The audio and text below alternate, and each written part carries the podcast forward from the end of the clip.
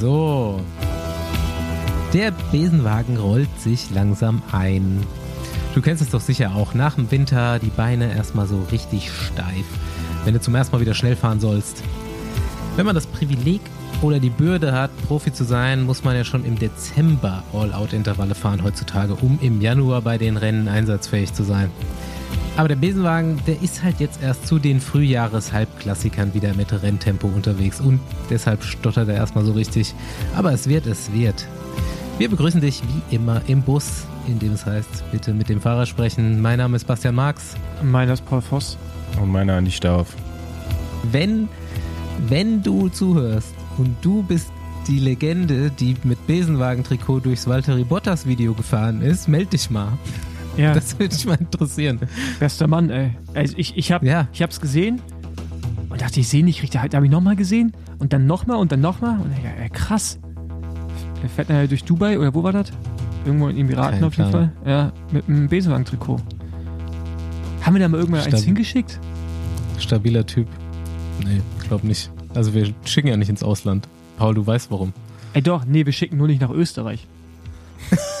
aber, aber, es liegt, aber es liegt daran, dass die. Äh, oh nee, jetzt wollte ich. Um, ich ich, ich würde so gerne sagen, aber ich. Ich, ich meine, man kann es natürlich raus- rausschneiden, was ich jetzt gerne sagen möchte. Aber eigentlich muss. Nee, lassen wir es. La- Lass es doch einfach. Österreich, ich mag euch. Ihr habt, ihr habt schöne Berge. Ja, dass ihr eins meiner Lieblingsländer seid, das wisst ihr ja. Das habe ich schon mehrfach betont hier. Beste Menschen in Österreich. Ähm, ge- geht's euch gut soweit? Erstmal kurzer Basischeck. Ja, ich würde sagen, ich bin. Äh, ich habe das Tal der Krankheit durchschritten. Ich habe richtig. Also, also so. Man hat sich gesund gefühlt und einfach nur noch anderthalb Wochen Scheiße. Das war echt krass. Und ich habe einen Puls gehabt, der schlimmer war als nach der Offseason. Das war, das war echt krass. Ey. Ich war ja nach Ranguanche im Eimer und heute ist der erste Tag wieder mit einem niedrigen Puls und das ist schon ganz schön lang her. Ja, aber irgendwie äh, ist aber auch gerade so, dass alle, die so krank werden, also ich höre es zumindest auch von vielen, dass die mega lange brauchen, um gesund zu werden. Oder die haben das Gefühl, die sind gesund und dann zieht sich das immer noch eine Weile. Naja, wir sind ja in einem Alter, wo man nicht mehr so ungeduldig ist. Früher hätte ich das nicht ausgehalten. ähm, Andi, wie sieht's bei dir aus? Ja, zu viel Wochenende zu tun. überstanden? Zu wenig Fahrrad aktuell, aber geht ja, also geht ja, geht ja noch. Aber ich muss mal diese Woche auf jeden Fall noch ein paar Mal fahren gehen. Ja, heute haben wir es wieder eigentlich Dienstag so unser Tag. Ja, Wenn- aber Alle, alle zwei Monate. war nicht drin, war nicht drin bisher. Und gestern war leider. Äh, absolutes Katastrophenwetter hier in Köln. Ja, das stimmt. Morgen soll es nochmal gut sein. Falls du Zeit hast, sag Bescheid. Ähm, ich habe hier noch was aufgeschrieben, so bevor wir hier zum. Es ist ja Sport passiert, glücklicherweise, über den wir reden können. Aber gestern Abend, so um, weiß ich nicht, kurz bevor ich eingepennt bin, gucke guck ich nochmal in die Podcast-App rein, eigentlich um die zuzumachen und sehe so Tourfunk, neue Folge. Rudolf Scharping. Und ich so, wow. Rudolf Scharping habe ich seit, der ist seit 19 Jahren oder so BDR-Präsident. Also wirklich, seit 19 Jahren. Seitdem habe ich den nicht gesehen oder gehört, glaube ich. Also die absolute Schattengestalt, Paul will das sagen. Also nein, ich habe heute beim Radfahren, ich habe ich hab seit Jahren den, den, den inneren Drang, einen sehr langen Brief zu schreiben. Oder, oder eine Stunde Monolog äh, Voicemail-Monolog, eine Ja, Stunde. Das wäre gut. einzusprechen. Äh, und ich, ich komme immer, ich bin immer, ich komme dem Punkt immer näher, dass es auch wirklich mal passiert. Der wird auf jeden Fall durch ein paar Filter äh, gehen müssen. ähm, aber äh, ja. Nee, wo, wo du gerade den In- Namen reingeworfen hast und ich dann, Ja. ich habe direkt, äh, Ich- ich, habe Gänsehaut bekommen, aber nicht die gute. Und äh, ja, Also, wo es ein bisschen schüttelt. Ich gebe euch jetzt so einen Abriss, weil ich habe das natürlich dann heute gehört. Hat mich, hat mich ja schon interessiert irgendwie. Äh, man muss ja nicht, es wird ja hier öfters mal Werbung für andere Podcasts gemacht. Ihr müsst euch das jetzt nicht unbedingt reinziehen. Ich gebe euch jetzt einen Abriss. ich gebe euch einen Abriss. Rudolf Scharping. Erstmal bin ich so mit der Einstellung reingegangen, so, okay, 20 Jahre nicht gesehen, nicht gehört, keine Ahnung, was er eigentlich macht. Und eigentlich bin ich so, wie würdet ihr euch vorstellen, wie Rudolf Scharping dann so klingt und spricht?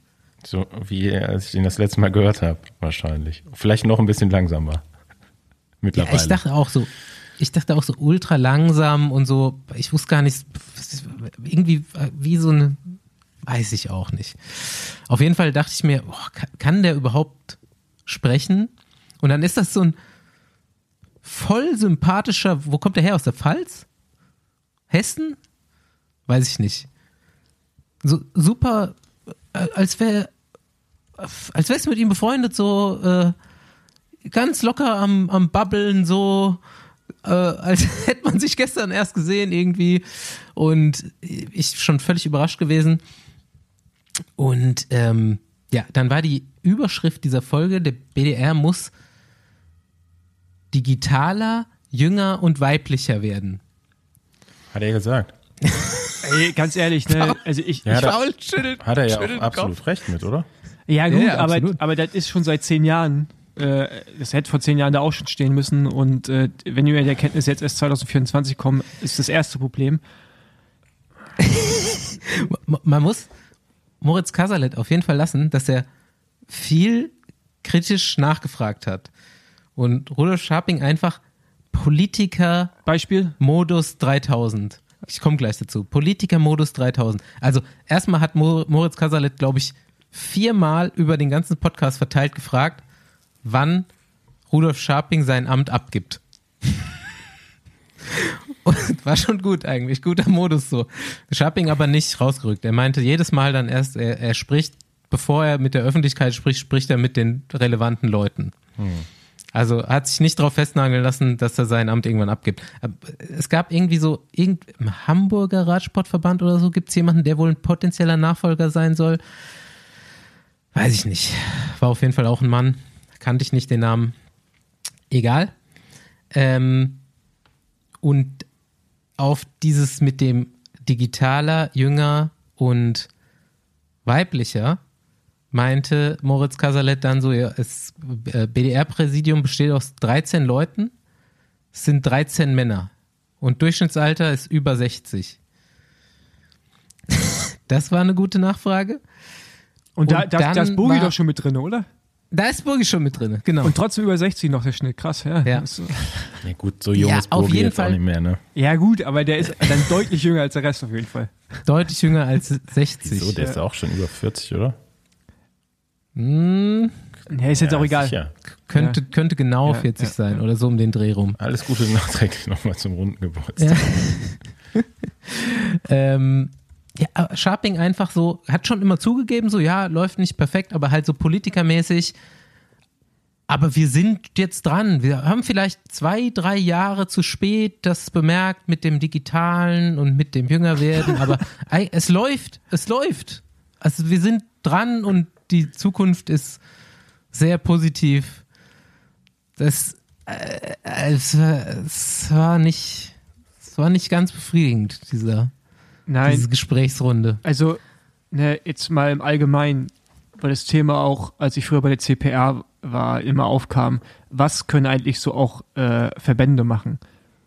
So, und Verbände sind auch dafür da, um quasi den Sport politisch in deinem Land auf, ein, äh, auf solide Beine zu stellen, in der Kommunikation, in der Verbindung, die du hast, um Dinge zu vereinfachen.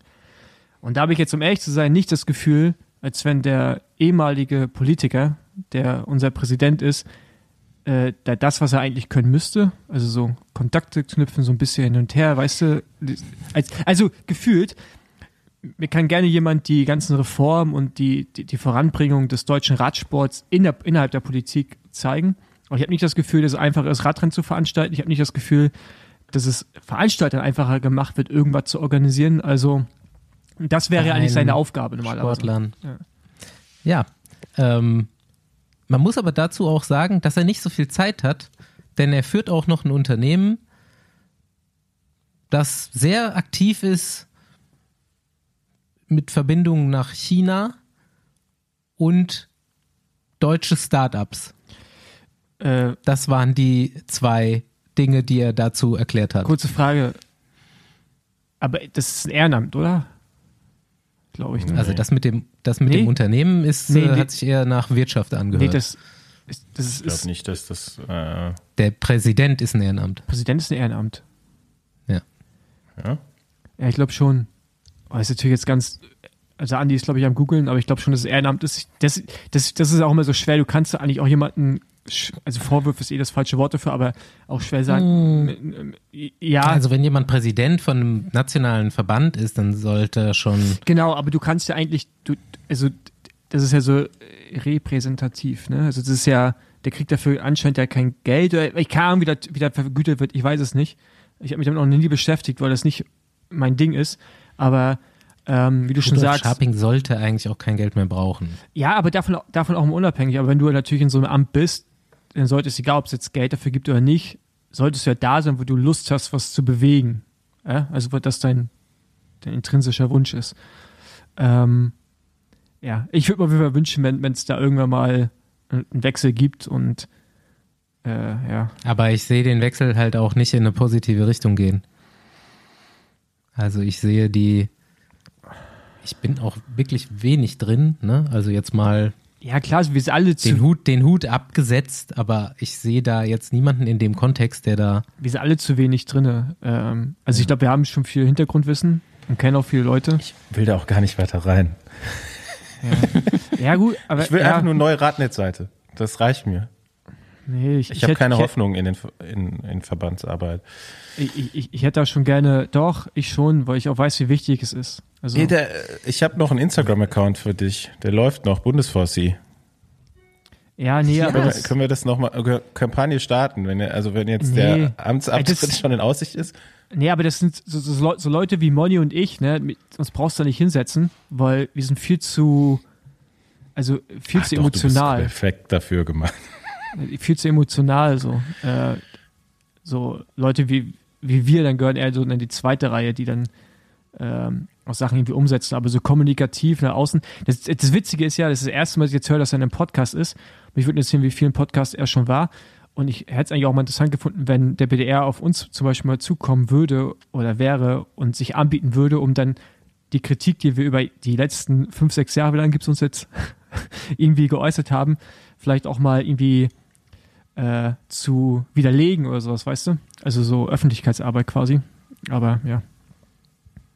Ey, lass, lass zu was schön wechseln. Ich will, ich will über, Okay. ich will über was anderes reden.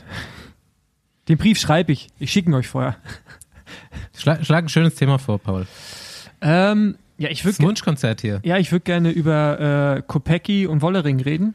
Und danach würde ich gerne kurz zu Lotto Destiny gehen, aber nicht über den Sturz reden wollen, sondern über die jungen Rennfahrer. Okay. Also Lotte Kopecki erstmal bei SD Works verlängert bis 2000, inklusive 2028.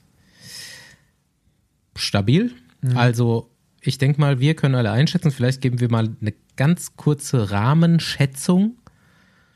Lotte Kopecki schon Geld wert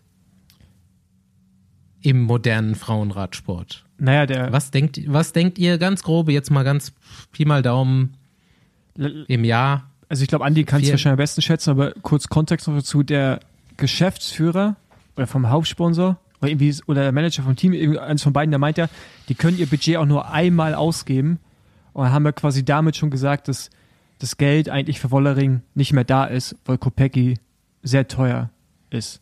Und jetzt, Also die zwei sollten, sollten sind eigentlich gleich viel wert.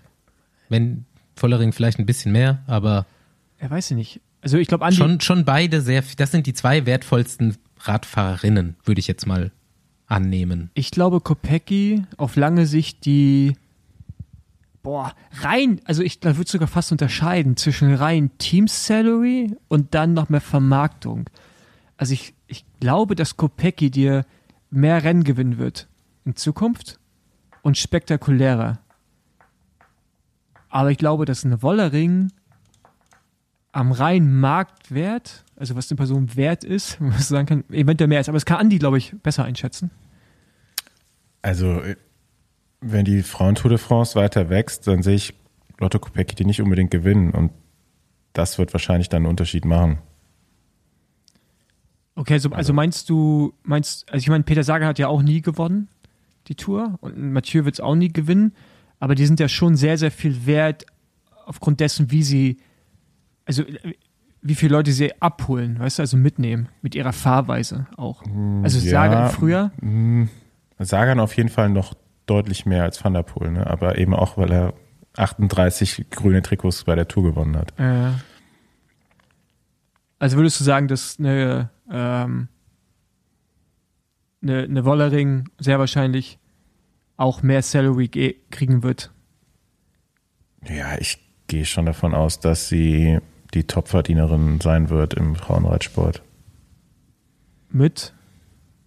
Ja, da wahrscheinlich Lotte Kopecki. Also Nee, kommt drauf an. Ich, ich weiß es nicht, Geld? was die beiden verdienen. Ich äh, würde euch lieber erstmal schätzen lassen, bevor ich dazu was sage. Basti? Ja gut, also jetzt zum weiteren Teil dieser Geschichte. Lotte Kopecki jetzt verlängert, Demi Vollering noch nicht verlängert. Demi Vollering aber hören sagen ein Angebot von UAE über eine Million pro Jahr. Das war, das war der Ähm, Buyout, oder? Die eine Million. Oder nicht? Ich hätte das jetzt so als Jahressalary gelesen. Ich habe das so verstanden, dass das eher so die eine Million quasi dafür war, dass sie kommt. Aber, ja. Okay, aber egal. Aber was denkst du? Also, da, dahin wäre jetzt meine Schätzung gegangen, dass Demi Vollering im Moment eine Million wert ist. Wenn sie nicht bei UAE fahren will, wird sie natürlich woanders wahrscheinlich weniger kriegen, aber irgendwas zwischen einer halben Million und einer Million kann sie auf jeden Fall wahrscheinlich in ein paar Teams verdienen. Und Lot, Lotte Kopecki, ja, same. Also ich denke, dass die im Moment, also Andi hat ja auch gesagt, wenn die Frauentour de France weiter wächst, ähm, im Moment ungefähr das gleiche wert sind. Also irgendwas zwischen einer halben Million und einer Million. Ja, also ich kann mir vorstellen, dass Kopecki jetzt nicht eine Million pro Jahr direkt bekommt, sondern halt, also wahrscheinlich, wahrscheinlich einen gestaffelten Vertrag mit, mit Erfolgsprämien. Also ich kann mir vorstellen, dass die ein krasses Prämiensystem haben wird, weil ich mir gerade nicht vorstellen kann, dass das Team das Budget hätte, also wenn, also wenn, sagen wir mal, die beiden bekommen wirklich die Million, also beide, äh, bei unterschiedlichen Teams, aber das hebt ja alles andere auch mit an. Also alle Fahren drumherum, die kriegen das ja mit, die, die Salaries werden ja überall hochgehen. Und ich weiß nicht, ob die so, so viel äh, Geld haben. Bei UAE kann ich es mir wiederum vorstellen, dass die halt einfach direkt einfach nur einen Wollering zu bekommen, die Millionen jetzt einfach pro Jahr über fünf Jahre zahlen, von mir aus. Ja. Andi? Ich glaube schon, dass sie deine Million zahlen würden. Einfach um die in das Team zu holen, weil ich meine, die müssen ja auch ein bisschen überbezahlen, in Anführungszeichen natürlich überbezahlen, ähm, damit sie aus so einer Mannschaft wie SD Works rausgeht und dann, ich würde jetzt mal sagen, zum jetzt nicht einem der Top-Teams im Frauenradsport wechselt. Ähm, Aber die Entscheidung wurde ja schon abgenommen. warum wurde die Entscheidung abgenommen? Naja, weil vom Team ja schon die Aussage kam, ich weiß nicht, wer das jetzt genau war, äh, aber auf jeden Fall eine entscheidende Person, die sagte, wir können unser Budget nur einmal ausgeben und wir haben, wir haben das im Prinzip ja für Kopecki ausgegeben mit dieser langen Verlängerung. Und so, und sie haben sich halt somit gegen Wollering entschieden, der sie wahrscheinlich das gleiche zahlen müssten. Hm. Oder mehr. Ja. Keine Ahnung, also eine Million ist natürlich krass. Ähm, Was Ja. denkst du ist gerade jetzt das höchste bei Frauen? also mindestens, mindestens eine halbe. Ja, zu Recht. Also, okay. Gut, also ist die Million nicht unwahrscheinlich, aber bei Kopecki denkst du auch, dass es eher so ein gestaffelter Vertrag wäre mit, mit, mit Erfolgsprämien. Ich habe hab da nicht so viel Rätsel. Erfahrung mit SD Works, wie gut die bezahlen oder nicht. Ähm, aber ich weiß definitiv, dass es Fahrerinnen gibt, die so um die 500.000 Euro verdienen im Jahr. Mhm. Und da, daher gehe ich mal davon aus, dass es dann bei Kopecki auch so sein sollte. Also ich meine, die wird schon wissen, was ihre Kolleginnen in anderen Teams verdienen. Ähm, ist ja auch bei einem erfahrenen Management. Von daher, ähm, ja, glaube ich schon, dass, dass das so in die Richtung geht.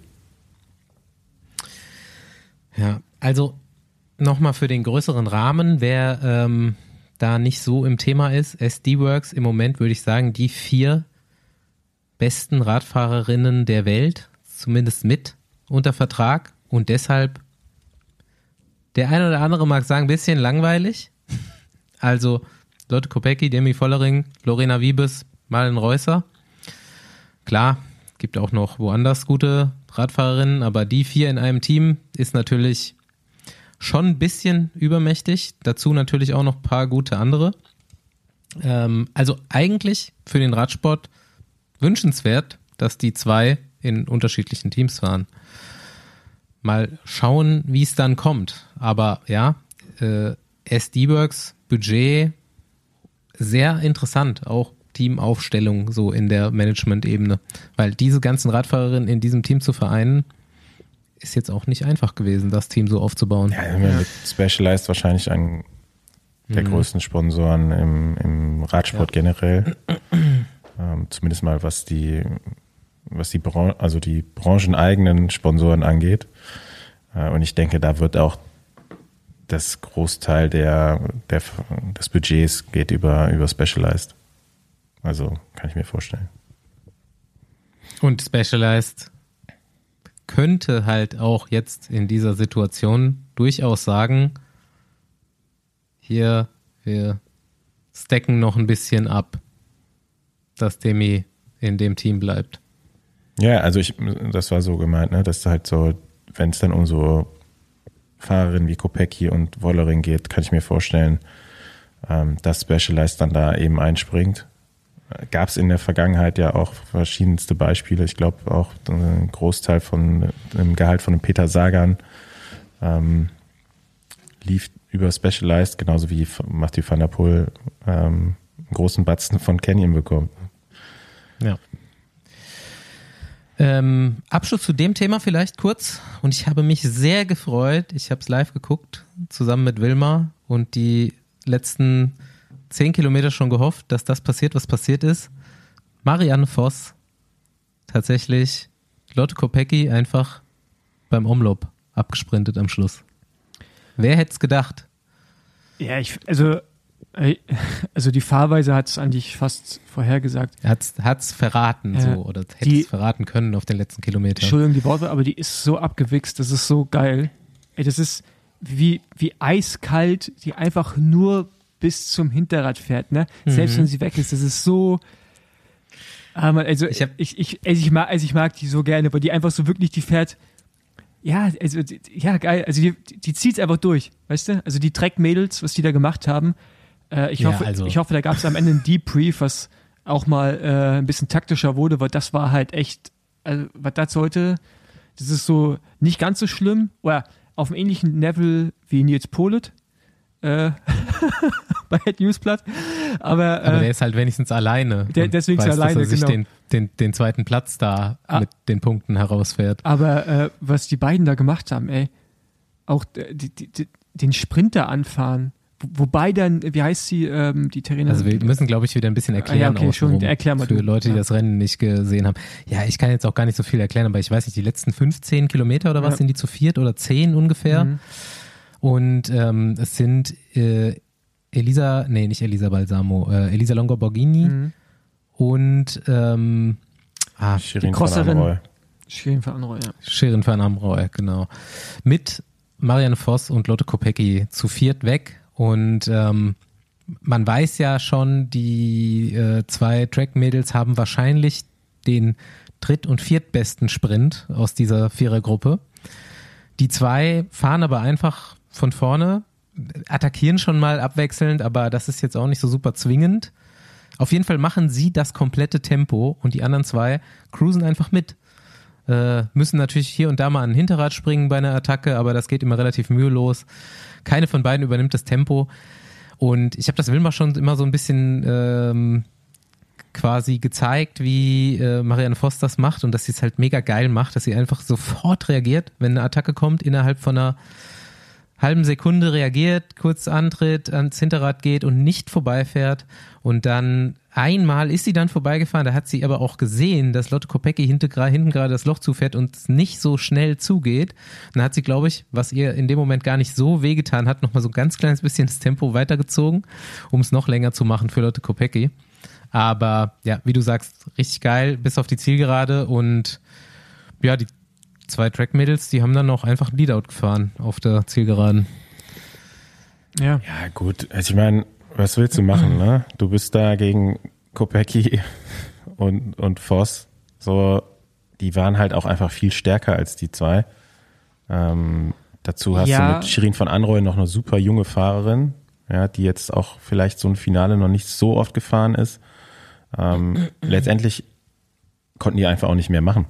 So, weil egal was sie gemacht haben, Kopecki und Voss wären immer zugefahren. Ja, die sind halt deutlich besser nochmal als beide anderen gewesen. Ähm, man muss ja eigentlich sagen, dafür ist Track eigentlich ein super Rennen gefahren. So haben es geschafft, in der Spitzengruppe in Überzahl zu sein, aber dann hast du halt trotzdem noch so eine Übermacht. Ne? Also ich meine, ich glaube, offizielle UCI-Sieger hat Marianne Voss, weiß ich nicht, 280. Dazu kommen wahrscheinlich noch ein paar hundert irgendwie in anderen Disziplinen. Ähm, der macht halt nichts vor, so im Finale. Wenn die die Beine hat, äh, um mitzufahren, ähm, dann hat sie eben auch ne, das einfach, einfach drauf, auch eine Kopecki zu schlagen, die wahrscheinlich physisch ähm, mit fast zehn Jahren jünger oder wie alt sie genau ist, weiß ich gar nicht. Ähm, ja, also da kannst du, glaube ich, auch auch wenn du ein bisschen besser attackierst, hast du da keine Chance, weil du das immer, also die würden die immer wiederholen. Ja, also keine, ja, keine ich, Chance, ich, da was zu machen. Und dafür muss man sagen, die sind mit wehenden Fahnen untergegangen, ne? So. Ja, ich gebe dir recht, aber das ist, aber ich, ich, na, also ich finde, solche Rennen bauen ja auch immer auf, ne? Also das ist ja, du kannst ja nicht bei einem Rennen einfach alles dann falsch machen, nur unter dem Argument, ja, die anderen waren eh stärker. Aber ich finde, die Attacken, die sie gefahren sind, das fand ich gar nicht das Schlimme, weil die waren gut, die haben sie abgewechselt und mehr konnten sie nicht machen, dass sich da natürlich da beide fast gegenseitig abhängen. Liegt ja daran, dass die einfach am Limit waren, so. Mhm. Aber dass, dass die halt auf den letzten zwei Kilometer einfach von vorne fahren und dann eine Shirin von Anroy, die von den beiden eigentlich noch eher die schnellere ist.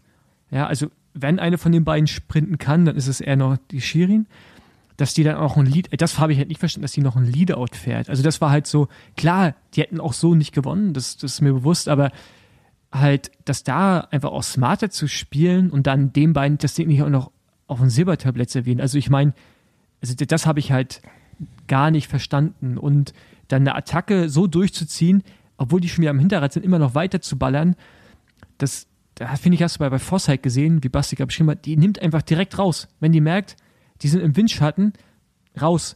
Und ich finde schon, dass es auch, wenn man so jung ist und auch in der Situation, wo man eigentlich nur verlieren kann, schon versuchen sollte, so richtig wie möglich zu machen. Hm. Also ich denke mal nicht, dass das gleiche nochmal passieren wird. Aber ja, es war jetzt. Wie gesagt, ne, da, aber da ist halt ja. so, so ein krasser Unterschied, was die Erfahrungen und sowas in ja, solchen klar. Situationen angeht. Und ich meine, Longo Borghini ist halt eine Fahrerin, die fährt immer mit der Brechstange, ne? So, so gewinnt sie ihre Rennen. Ähm, ich glaube, ich glaube, es war trotzdem schön, es war trotzdem ja. ein schönes Rennen, muss man sagen. Also, ja. ähm, das auf jeden absolut. Fall. Ja. Ich, ich will noch eins kurz zu Nils sagen. Ich weiß nicht, ob er den hier hört, den Podcast, oder irgendeiner, der ihm nahesteht und jetzt sagt, dass der Fosse irgendeine Scheiße über ihn erzählt. ähm, Nils, ich meine das nicht böse und ich hätte es wahrscheinlich auch so gemacht. Aber äh, auch bei Nils, Nils fährt ja ins Finale quasi zu zweit ist er bärenstark und äh, äh, fährt dann Traknik auch mehr oder weniger zum Ziel, hinter dem er ja, wenn er mal eine Führung gemacht hat, ja auch gar keinen Windschatten hatte. Das, das, also der ist ja einfach die ganze Zeit alleine gefahren. ja, das auf jeden Fall. Ähm, und natürlich verliert er dann im Sprint, weil er, da hast du gesehen, der war einfach Tüten zu. Der konnte gar nicht mehr sprinten. Ich glaube, normalerweise ist er schneller auch als Traknik, aber in der Situation halt nicht. Äh, von daher, ich meine das nicht böse, ist von außen auch immer einfacher zu sagen, als äh, es dann ist in der Situation. Ähm, aber ich glaube auch, dass Nils in der Situation, wenn er die Jahre zuvor anderes früher gehabt hätte, vielleicht auch anders agiert hätte, oder? Also mit einem anderen Selbstbewusstsein. Ich glaube, es war jetzt so ein bisschen, ey, die Chance ist da, jetzt ziehe ich auch durch. Und Glaub hoffe, dass es jetzt- gut geht. Meinst du Ja, glaube ich jetzt an dem Tag, nach dem Rennen, ich glaube, als er da hinterhergefahren ist, da wusste er schon so, okay, ey, im schlechtesten Fall werde ich jetzt Zweiter. Wenn ich Glück habe, kann ich jetzt um Sieg fahren, aber der zweite Platz, den hole ich mir jetzt. Mhm. Ähm, ich meine, der Rennverlauf, kommen wir jetzt vielleicht auch nochmal zu, der war, also ich bis zu bis zum letzten 20 Kilometer ähm, sah das ja auch lange Zeit so aus, ob die gar nicht mehr irgendwie in, um die Platzierung fahren.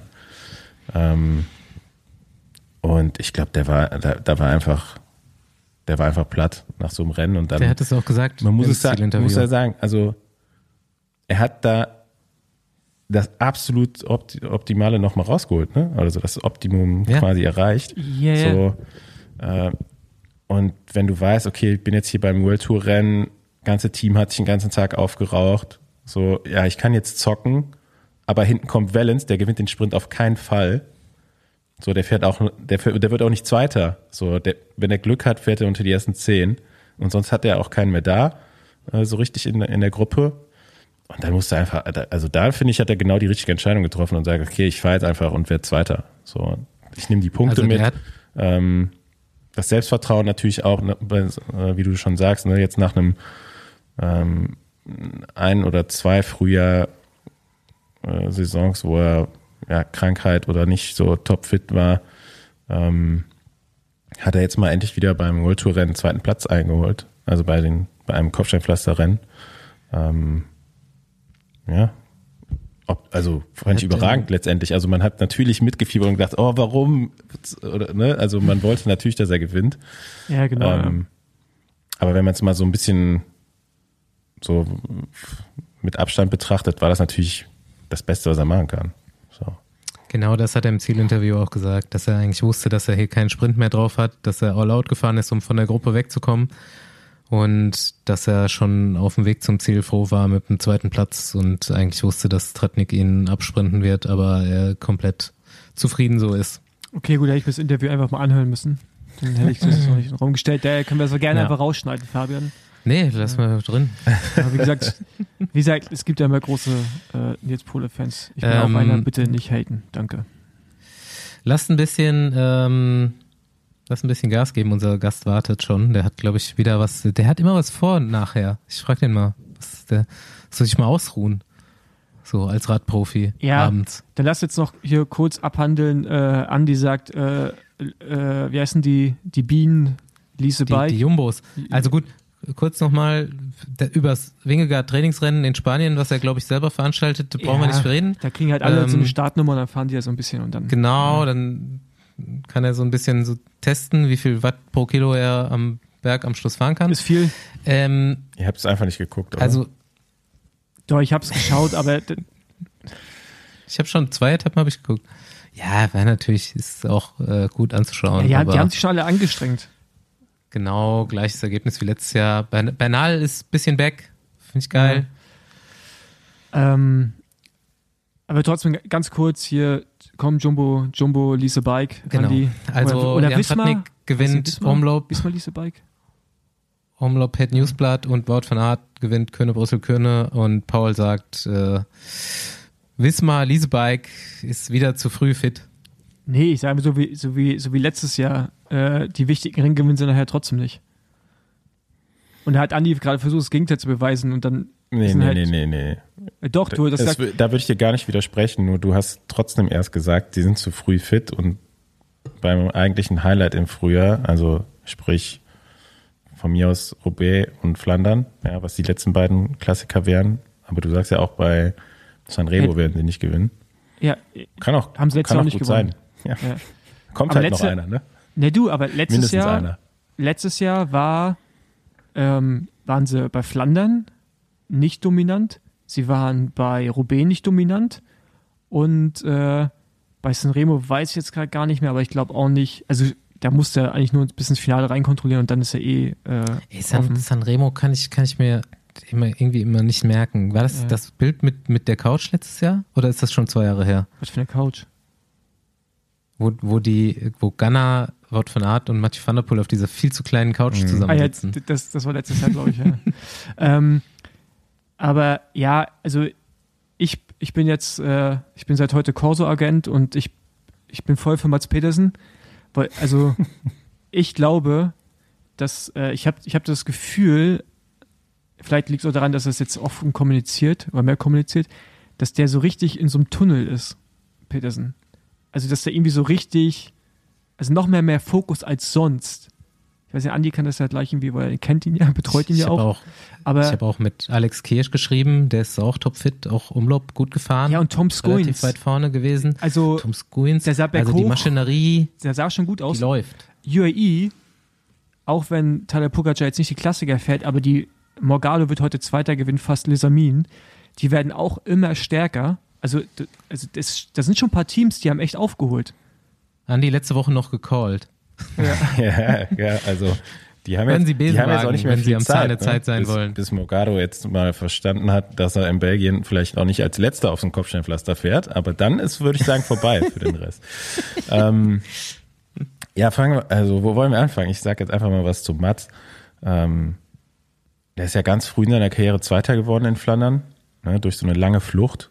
Ähm, hat er dann am Ende, war er da auf dem Podium und ähm, ich sag, da hat er ja schon gezeigt, okay, der hat Potenzial für diese Rennen, aber ich würde sagen, er hat jetzt vor allem im letzten Jahr erst diesen Schritt gemacht, wo aus diesem Traum ein Monument zu gewinnen, äh, das ist jetzt greifbar geworden. Ne? Also er hatte gemerkt, so okay, ich kann hier beim bei den Rennen um Sieg mitgefahren, ist dann auch, glaube ich, noch mal zum Ende der Saison ähm, einfach auch stärker geworden und äh, ja, das ist jetzt absolut das Ziel in seiner Karriere, ne? Ähm, ein Monument zu gewinnen. Äh, also wahrscheinlich würde er Roubaix bevorzugen über allen anderen. Ähm, aber er hat genauso Chancen bei, bei Milan Sanremo und auch der Flandern-Rundfahrt, je nachdem, wie das Rennen läuft. Ähm, ja, und das ist halt der Antrieb jetzt, glaube ich, ne? der nochmal vielleicht stärker ist als vorher, weil vorher war es nur so, ein, so, ein, so eine Traumvorstellung, äh, so ein Rennen zu gewinnen. Und jetzt ist es halt ja sehr, sehr real die Chance, äh, dass er dieses Jahr oder in den nächsten Jahren äh, eins von den Dingern abschießen kann. Und er ist das Opening Weekend sonst auch nie gefahren, also das macht jetzt nicht so den großen Unterschied. Ja, aber ich finde, dass das Team, also ist individuell macht es für mich einen stärkeren Eindruck. Ob die es dann nachher zusammenbekommen, ist die andere Frage. UAE war letztes Jahr, finde ich, dann, wenn es auf den Punkt ankam und Pogacar da war, auch wenn er dieses Jahr nicht fährt, waren die überragend. Und wenn die das dieses Jahr hinkriegen und dann mit mehreren Liedern wirklich in so ein Rennen reingehen können, die auch topfit sind, dann sind sie sicherlich nicht die stärksten, aber äh, könnten, ich finde auch, du kannst Wismar, Lise Bike, wenn die nicht aufpassen, auch ausspielen. Also so, Hm, sehe ich nicht.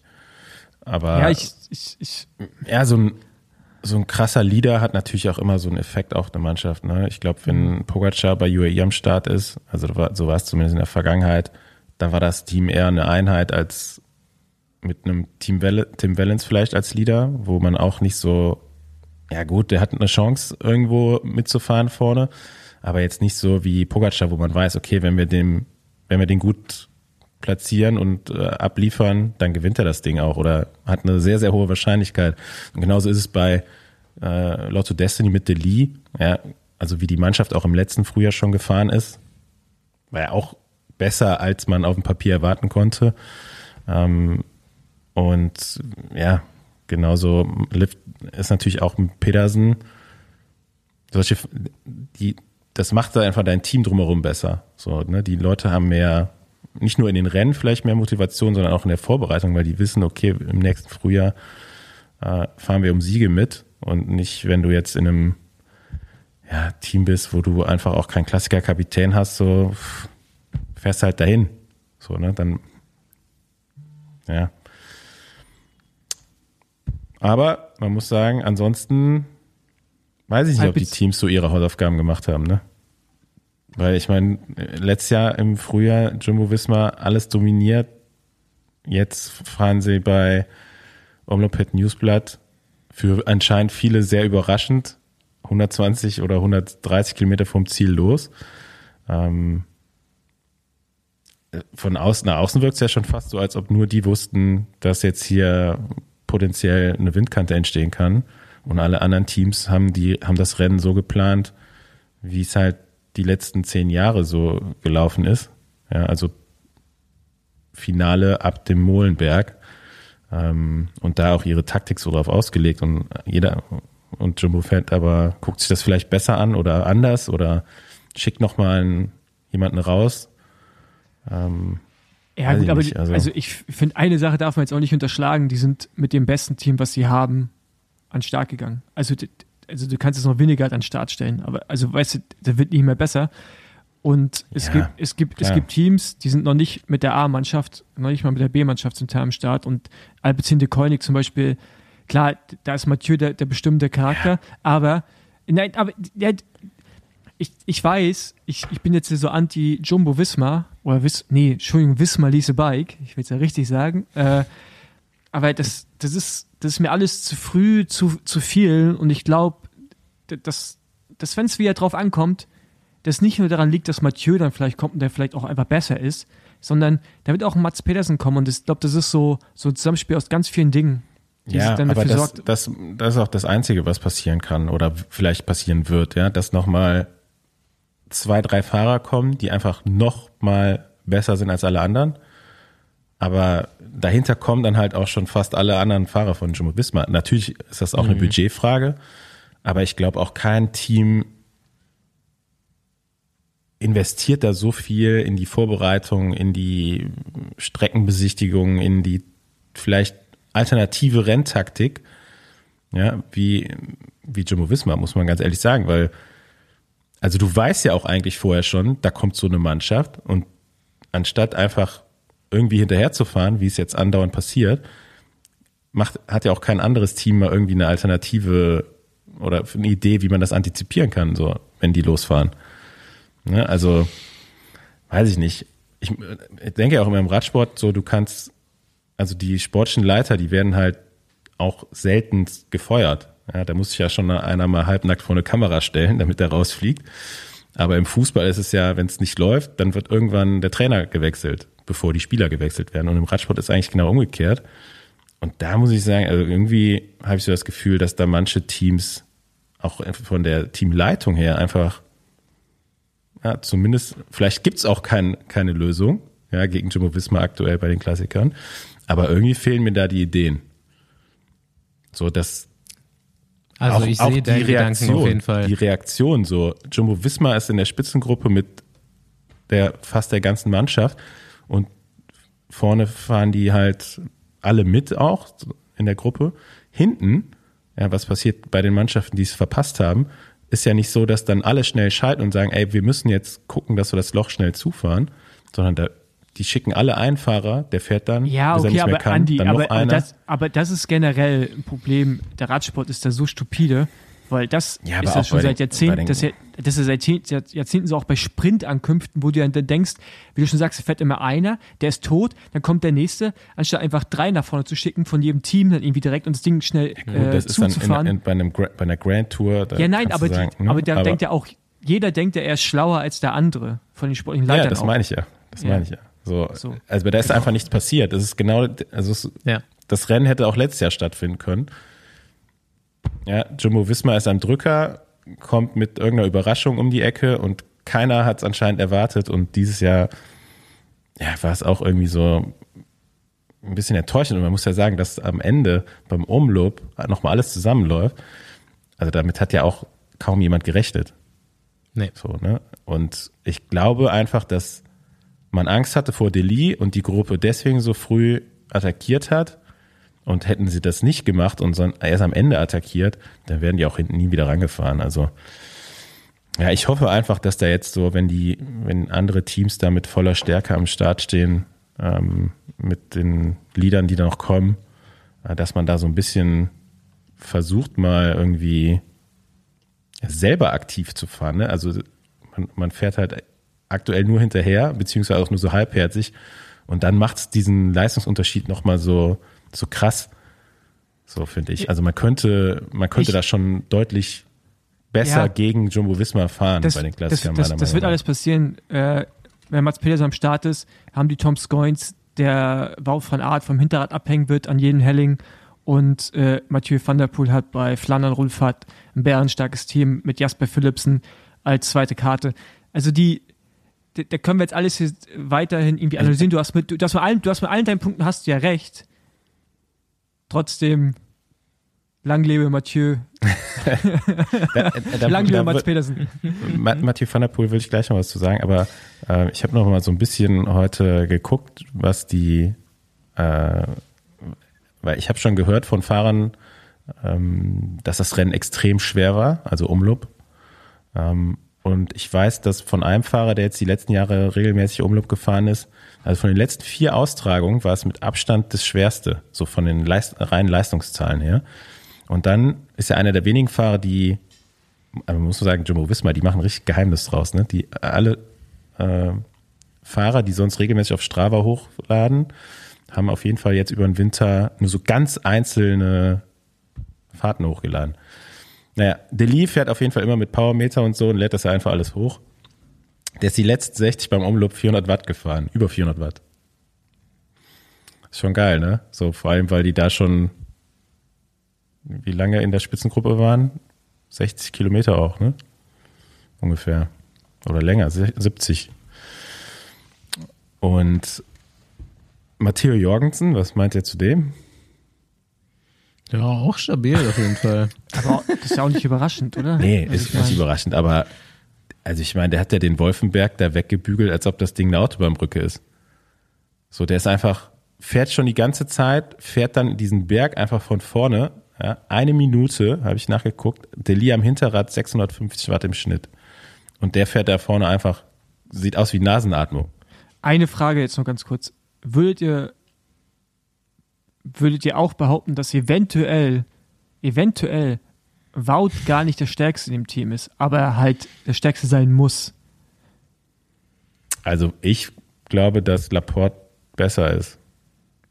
Zumindest bei den Klasse, also ja, von Art ist natürlich komplett, also er fährt wahrscheinlich noch mal Ja, ja, besser aber- bergauf aber- und so, ne? Aber bei den von den- Klassikern kann ich mir schon vorstellen, dass Laporte, wenn er mal so richtig freie Fahrt hätte, wahrscheinlich auch zu diesen fünf Fahrern, vier Fahrern dann oder fünf, der würde wahrscheinlich der fünfte sein. So Ja, der das, ich glaube nicht, dass er in einem anderen Team so gut wäre, wie er bei, bei Jumbo ist oder bei Wismar ist. Mhm. Ähm, aber wenn, wenn Wout nicht da wäre, hat man ja auch bei der EM gesehen, ne? Hat ihn schön gewinnen lassen. Anders gefragt ist natürlich so, wenn Jumbo Wismar noch mehr nur für Van Art fahren würde, wäre würde er dann mehr gewinnen?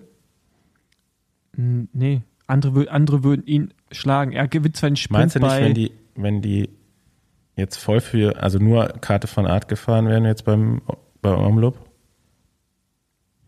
Gut, dann würde ich er mein, auch viel weniger arbeiten. Sein ne? Teamkollege, Ja, aber das ist ja nicht dem die schenkt dann auch noch Gent Wevelgem, wenn du jetzt mal guckst, so, also dem, dem fehlt vielleicht am Ende auch deswegen so die großen Siege.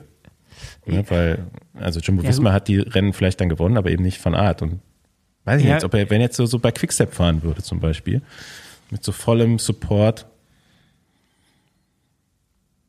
klar, er müsste anders fahren, aber andere ich auch, Teams. also ich fände es Ja, einfach nur ja, spannend. Ja, aber So, andere Teams würden auch aggressiver fahren, sich anders verhalten. Und die verhalten sich ja zum Teil auch so deswegen, weil sie wissen, egal wer von Jumbo mitkommt oder Wismar mitkommt gerade, ist eigentlich eine potenzielle Gefahr. Weißt du? Also die, äh, ich meine, Quickstep hat ja früher auch ganz oft mit Leuten gewonnen, die aus der zweiten Reihe kamen, Hm. wo es nicht der einzige, einige Kapitän war, weil die halt so unberechenbar waren. Und das ist ja jetzt bei, bei Wismar auch gerade der Fall. Ich glaube, der unser Gast wartet. Aber Ja. ich finde es auf jeden Fall interessant. Ähm, Abschließend muss ich aber noch sagen, dadurch, dass die Rennen jetzt immer schon so früh losgehen, müssten die Fernsehsender nochmal ihre Übertragungszeiten über, überdenken. Mhm, Du absolut. schaltest ein und das Rennen, in jedem, bei beiden Rennen war eigentlich ja schon entschieden. So, weißt du, also irgendwie, oder ja, das hat man halt dann krass. leider nur bei den Großen, ne? und Dass echt du wirklich schlecht das von fand Anfang an ich dieses, schauen kannst. dieses Jahr beide, beide Rennen. Also du hast gefühlt weniger Motorräder gehabt, was ja eigentlich gut ist, aber auch deswegen weniger. Also das Feld hat man ja, ich glaube bei Körne gar nicht mehr gesehen. So, Nee. ne? Es Nee. fehlt, also um das Rennen dann auch so besser zu verstehen, finde ich, fehlen da irgendwie Bilder. Naja. wie auch immer. Okay, äh, lass mal zu Eine- unserem Gast Eine Sache noch, Ähm, äh, das muss gesprochen werden. Da, Das muss besprochen werden. Was haltet ihr vom Rennkalender Van der Poel? Habt ihr nicht gesehen, ne? Ja, finde ich gut. Eine Sache muss auch noch besprochen werden. Nee, was heißt, der fährt nur sieben Rennen. Der fährt jetzt Sanremo komplett ohne Vorbereitung. Ja, aber hat er letztes Tja, Jahr ist, nicht was gemacht. Jetzt, ist der Terreno gefahren?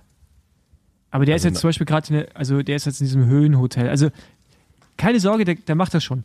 Ähm, ich finde es krass, aber ich meine, der hat auch Crossrennen gefahren. Der, der, der, weiß schon, was er tut. Ja, äh, eine, eine Sache noch. Ich freue mich sehr für Lotto Destiny. Die haben es endlich geschafft, die jungen Talente, ja. die, die, aus deren Devo-Team hochkommen, ja. auch wirklich mit dem weiterhin auf Niveau zu arbeiten, dass sie sich entwickeln und nicht stagnieren. Das war über jetzt, das fand ich, das ist mir immer aufgefallen, die hatten so viele gute, die haben in U23 viele Rennen gewonnen, auch in den Bergen, aber die haben es nie, dieser Sprung kam nicht und jetzt finde ich das gerade so geil zu sehen. Das macht richtig Spaß. Ja. Ähm, wir haben auch nächste Woche einen Gast, der UAE-Tour gefahren ist. Da können wir nochmal Lennart van Edfeld Appreciation machen. Ja. Ich habe es schon umgetragen in den Kalender von nächster Woche. Nächste Runde Trainingrunde, gesponsert von. Ey Andi, hast du schon was von Kloster Kitchen gehört? Mm, machen die nicht irgend so ein Cyclocross-Team? Ja, genau. Daher kenne ich den Namen nämlich auch. Aber weißt du, was die Firma macht? Mm, keine Ahnung. Wahrscheinlich was mit Küchen? Ja, das dachte ich auch. Aber es ist leider nur zu einem sehr kleinen Prozentsatz wahr. Plain and simple, Kloster Kitchen macht Ingwer-Shots. Ah, geil. Ja, das kann ich viel eher gebrauchen. Und die kommen aus Deutschland. Und wieso heißt es Kloster Kitchen? Ja, pass auf. Also, ich hatte beim Cyclocross-Team wen was trinken sehen von Kloster Kitchen und habe mich gewundert und mal recherchiert. Kloster Kitchen macht verschiedene Ingwer-Shots, also zu den Classic Ingwer-Shots auch Varianten wie Acai, ich habe extra gegoogelt, wie man das ausspricht, oder mit Kurkuma. Und die Urrezeptur, die ist nach einem alten Klosterrezept. Genau, die Shots kommen aus Deutschland, sind bio und was vor allem outstanding ist, da sind echte Ingwerstückchen drin. Ja, geil. Das äh, stelle ich mir sehr lecker vor. Und das trinkst du jetzt jeden Tag, oder wie? Also jeden Tag Shots? Ja, ich probiere das jetzt mal aus. Also jeden Morgen einen Ingwer-Shot und äh, ich habe dir und Paul auch eine Box mitbestellt. Ich denke ja nicht nur an mich. Äh, ein weiterer Baustein in meiner Morgenroutine. Das wird ja immer besser. Aber ich stelle mir das richtig geil vor mit diesen Ingwer-Stückchen. Also da bin ich jetzt mal gespannt. Ähm, ich mag Ingwer-Shots total gerne. Äh, so schön scharf. Freue ich mich. Ja, mein Gemeinsinn gilt auch nicht nur dir und Paul. Wenn du auch mal Kloster Kitchen Shots probieren willst, gibt es mit uns und dem mehr als kreativen Code Besenwagen, komplett groß geschrieben, 15% aufs gesamte Sortiment für dich. Also auch auf Boxen mit mehreren Shots und Geschmacksrichtungen. Wenn dir das zu viel Arbeit ist, klick auf den Link in unseren Show Notes, lass dich auf die Website von Kloster Kitchen beamen, da ist der Code dann schon hinterlegt. Cheers!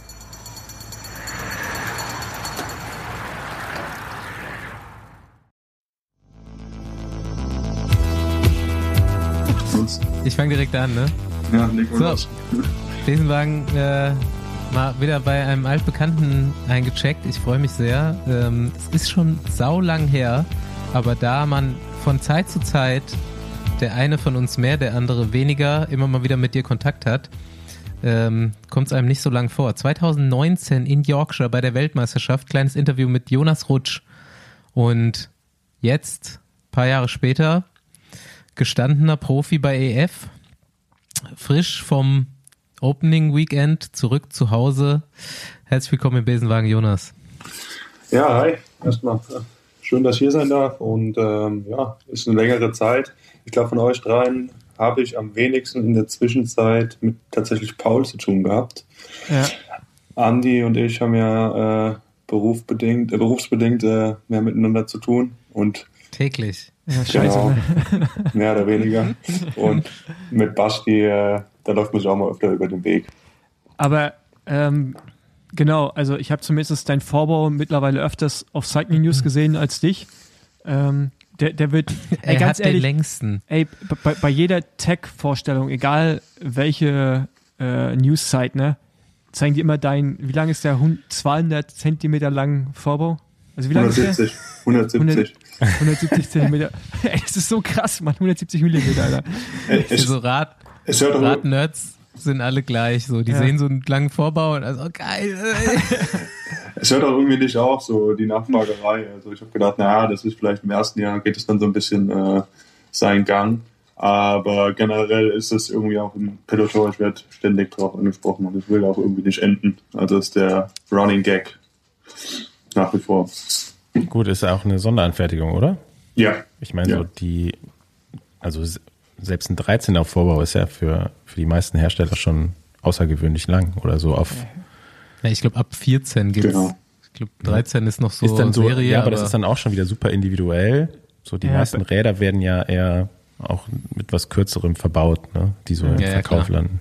Vor allem, weil es heutzutage halt auch hauptsächlich so Carbon-Cockpits gibt, dann da warte ich auch noch drauf bei Jonas eigentlich. Mal sehen, ob das irgendwann mal jemand äh, zusammen zusammenklebt. Ja, und traut. Ähm, Traut ja. ja Nee, also die, der- Sta die Stabilität ist dann das Problem. Das ist Nee, ja ich glaub, so schon. Da machst, ja. du so, da machst du 140er Vorbau und dann macht er so eine krasse Biegung, der Lenker so nach vorne, weißt du? Ja. Wie so, ein- wie, wie so ein Zeitverlenker schon fast. ja, den, den im Sprint dann vielleicht, ja, ich weiß auch nicht. Ja. Aber äh, nochmal zur Erklärung hier, weil ich Jonas auch aus ähm, Bike-Fittings kenne. Ähm, sehr, Jonas schon nicht klein und noch sehr langer Oberkörper dazu. Für einen Radfahrer tendenziell sehr gut, aber für Vorbauhersteller kompliziert. Ja, mit 1,97 Meter ist man heutzutage definitiv nicht mehr klein, äh, nicht mehr nicht klein. Ähm, und ja, dann kommt eben bei mir noch dieses krasse Überverhältnis vom Oberkörper zum Unterkörper dazu und dann äh, haben wir eine, eine toxische Kombi, wenn es um Vorbaulängen geht. Nice.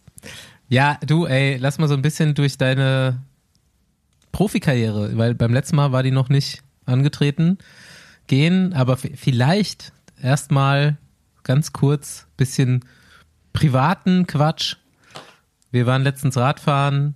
Jonas ist bei äh, mir in der Heimat in die Nähe gezogen. Es, gibt ja auf jeden Fall ein bisschen was zu feiern mit, äh, hat geheiratet, mit seiner Frau in ein Häuschen gezogen, jetzt äh, Spessartbewohner, zumindest Rand-Spessartbewohner. Äh, auf jeden Fall nicht schlecht gewesen, die letzten Jahre seit dem letzten Podcast, was das angeht. Ja, hat sich einiges so in der Zwischenzeit getan, das kann man wohl sagen. Ähm, auch unabhängig jetzt mal ganz vom Radfahren. Äh, ja, so ein bisschen, du hast gerade ja schon angefangen aufzuzählen, äh, irgendwie Baumpflanzen. Dackelbesitzer habe ich Genau. Dackelbesitzer, Haus, äh, Haus gekauft, irgendwie äh, Baum bepflanzt, äh, geheiratet, also so ein bisschen der deutsche Traum. Ja, ey, aber äh, d- d- d- Dackel sehe ich bei dir echt, ne? Also das ist so, da passt auf jeden Fall. Auch wir eher auch ein langer. Oberkörper, so ein Dackel. Ja, auch ne? eher ein langer Oberkörper. Genau. Wie heißt der Ludwig, ne? Ludwig. Ludwig. Ja. Aber da, ich Genau. glaube, mit deinem Heiratsantrag, da bist du zum ersten Mal so richtig in den Radsportmedien gelandet, Stimmt. oder? Also noch vor Ja. dem Vorbau. Ja, Ja. dazwischen war ja noch Roubaix, da war auch ein bisschen was los da drumherum, das nasse Roubaix, aber ähm, so richtig, richtig in den, in den Medien war das mit dem Heiratsantrag mit Sicherheit auch, ja. Erzählt mal, Auf Netflix sogar gelandet, oder? War das nicht auch da drin? Ja, der Schlusstag war das, genau. Ja. äh, äh, ja, Kontext. Ich, also ich habe es nicht mitbekommen. Er hat auf dem Champs-Élysées nach der Tour de France am Ende hat er se- seiner Frau Heiratsantrag gemacht. Und war dann Mords auch in Tour, Instagram und so weiter. Und jetzt in der Netflix-Doku ist es auch im Endteil. Ja, ich, bin froh, ich bin froh, dass sie das kurz gehalten haben, muss ich tatsächlich sagen, weil das war, äh, das war, wenn sie der ganze Szene da reingenommen hätten, dann ist mir schon, die ist mir schon der Schweiß zusammengelaufen auf der Stirn. weil, ich, weil, ja, so ein kleiner Insider, man, man sieht ja immer so in den Films, äh, in den ganzen Filmen äh, sieht man ja immer, ja, wie man, wie man da, wie man halt einen Antrag macht. Also das weiß ja jeder, wie das so funktioniert, äh, aufgrund von Film, etc. Aber an welche Hand man dann den Ring steckt und äh, ob die Frau sich den Ring nimmt oder ob, sie, ob man den tatsächlich so dran steckt und so, das war mir gar nicht so bewusst. Da habe ich mir ehrlich gesagt bis zu dem Moment gar keine Gedanken drüber gemacht. Und dann äh, gab es eine kleine Kommunikation zwischen Lorena und mir, da auch schon eine Serie. Und ich glaube, wenn sie das mit reingenommen hätten, das wäre wär irgendwie ja, ein bisschen, bisschen strange gewesen. Hat sie dann gesagt, hey, andere Hand, andere Hand. Ja, tatsächlich. Der- tatsächlich, hat echt? sie das Okay. gesagt. tatsächlich hat sie das gesagt. ähm, aber, aber das wird mir jetzt Hat trotzdem ja mal, funktioniert. wie, wie nervös warst du?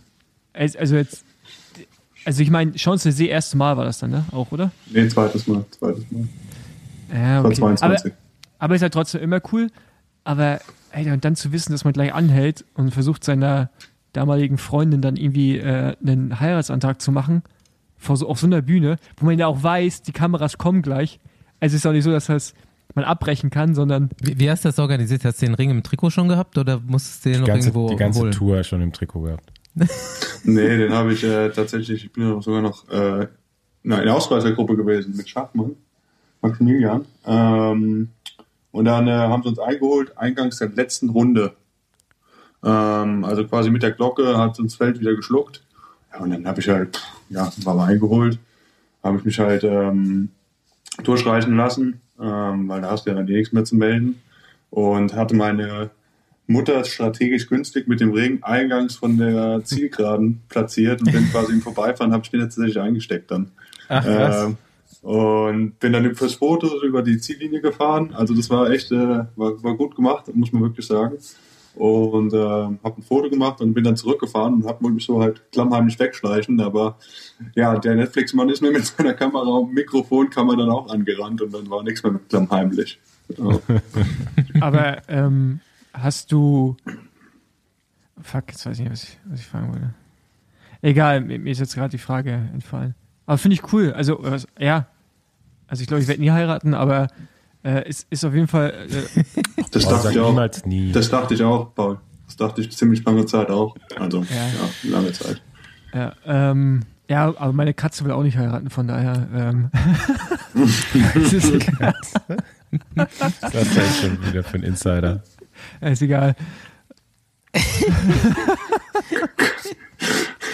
Ah, okay, alles klar. Dann Hund zugelegt. Genau. Also zu Hause läuft alles. Alles gut, perfekt. Da, wo wir jetzt sind, fühlen wir uns wohl. Tipptopp. Ja, alles soweit perfekt. Drumherum. Jetzt, ähm, jetzt gehen wir mal so ein bisschen durch die, durch die Karriere-Steps. so, was ist dir, bevor wir jetzt auch dann zum aktuellen Opening Weekend kommen, zur bevorstehenden Klassikersaison, wo du ja garantiert schon mit den Hufen scharrst, ähm, was waren deine Highlights deiner Karriere so chronologisch gesehen? Was sind die Sachen, an die du dich am meisten zurückerinnerst? Fe Fehler wie gute Dinge. Boah. Also ich würde sagen, Highlights waren auf jeden Fall meine beiden Tourteilnahmen, ähm, was 21 ja tatsächlich auch sehr, sehr überraschend kam. Hm, Habe ich gar Aber- nicht mit, mit gerechnet, dass ich irgendwie dann auch zur Tour vom Team nominiert werde. Ähm, das muss ich ganz Ich klar kann mich sagen. da noch erinnern, dass du äh, da tatsächlich saustark in Bergen gefahren bist auch, ne? Und dass das äh, im Teammanagement dann doch sehr äh, positiv aufgefallen war. Ja, genau. Das, äh, ich hatte immer in der Zwischenzeit, hatte ich mal auch 22 dann bei der Tour de Suisse vor der eigentlichen Tour, hatte ich immer mal so meine Ausreise nach oben, wenn es auch berghoch ging. Ähm, ja, kann ich mir eigentlich auch selbst teilweise gar nicht so erklären, woher das dann kam, weil eigentlich habe ich mich auf jedes Rennen ähnlich vorbereitet am Ende vom Tag. Ähm, ich denke, dass da immer ein gesunder Anteil dran Höhentrainingslager hatte, weil das für mich einfach ganz gut funktioniert die ich dann davor absolviert habe. Und ähm, ja, das waren auf jeden Fall, da konnte ich mich dann auch selbst überraschen. Gerade bei der Tour, ähm, wie ich da auch mit Berghoch mitgekommen bin und generell, wie ich auch dort in dieser Tour damals fahren konnte, 21. Das war definitiv ein Highlight. Und dann am Ende vom Jahr natürlich in Roubaix. Mein erstes Roubaix ähm, generell. Ach ja, am Ende vom Jahr. Genau, war ja, Klingt, klingt lustig, aber war eben damals so. Genau, war 21 Jahre am Ende vom Jahr und war ja dann auch diese, ja, allbekannte nasse Version von Roubaix seit Mhm. was weiß ich wie vielen Jahren. Und äh, der Tag hat eigentlich da damals auch ganz beschissen angefangen. Ich glaube, ich bin als letzter irgendwie aufs erste Kopfsteinpflaster gefahren, weil ich kurz davor, äh, kurz davor einen Platten hatte. Und dann ähm, habe ich mich da so peu à peu nach vorne durchgearbeitet ähm, und war dann auf einmal, wo ich das Rennen schon fast abgeschrieben hatte, war ich wieder ganz vorne mit dabei und konnte da auch dann richtig eingreifen. Das war auch äh, ja definitiv ein Highlight.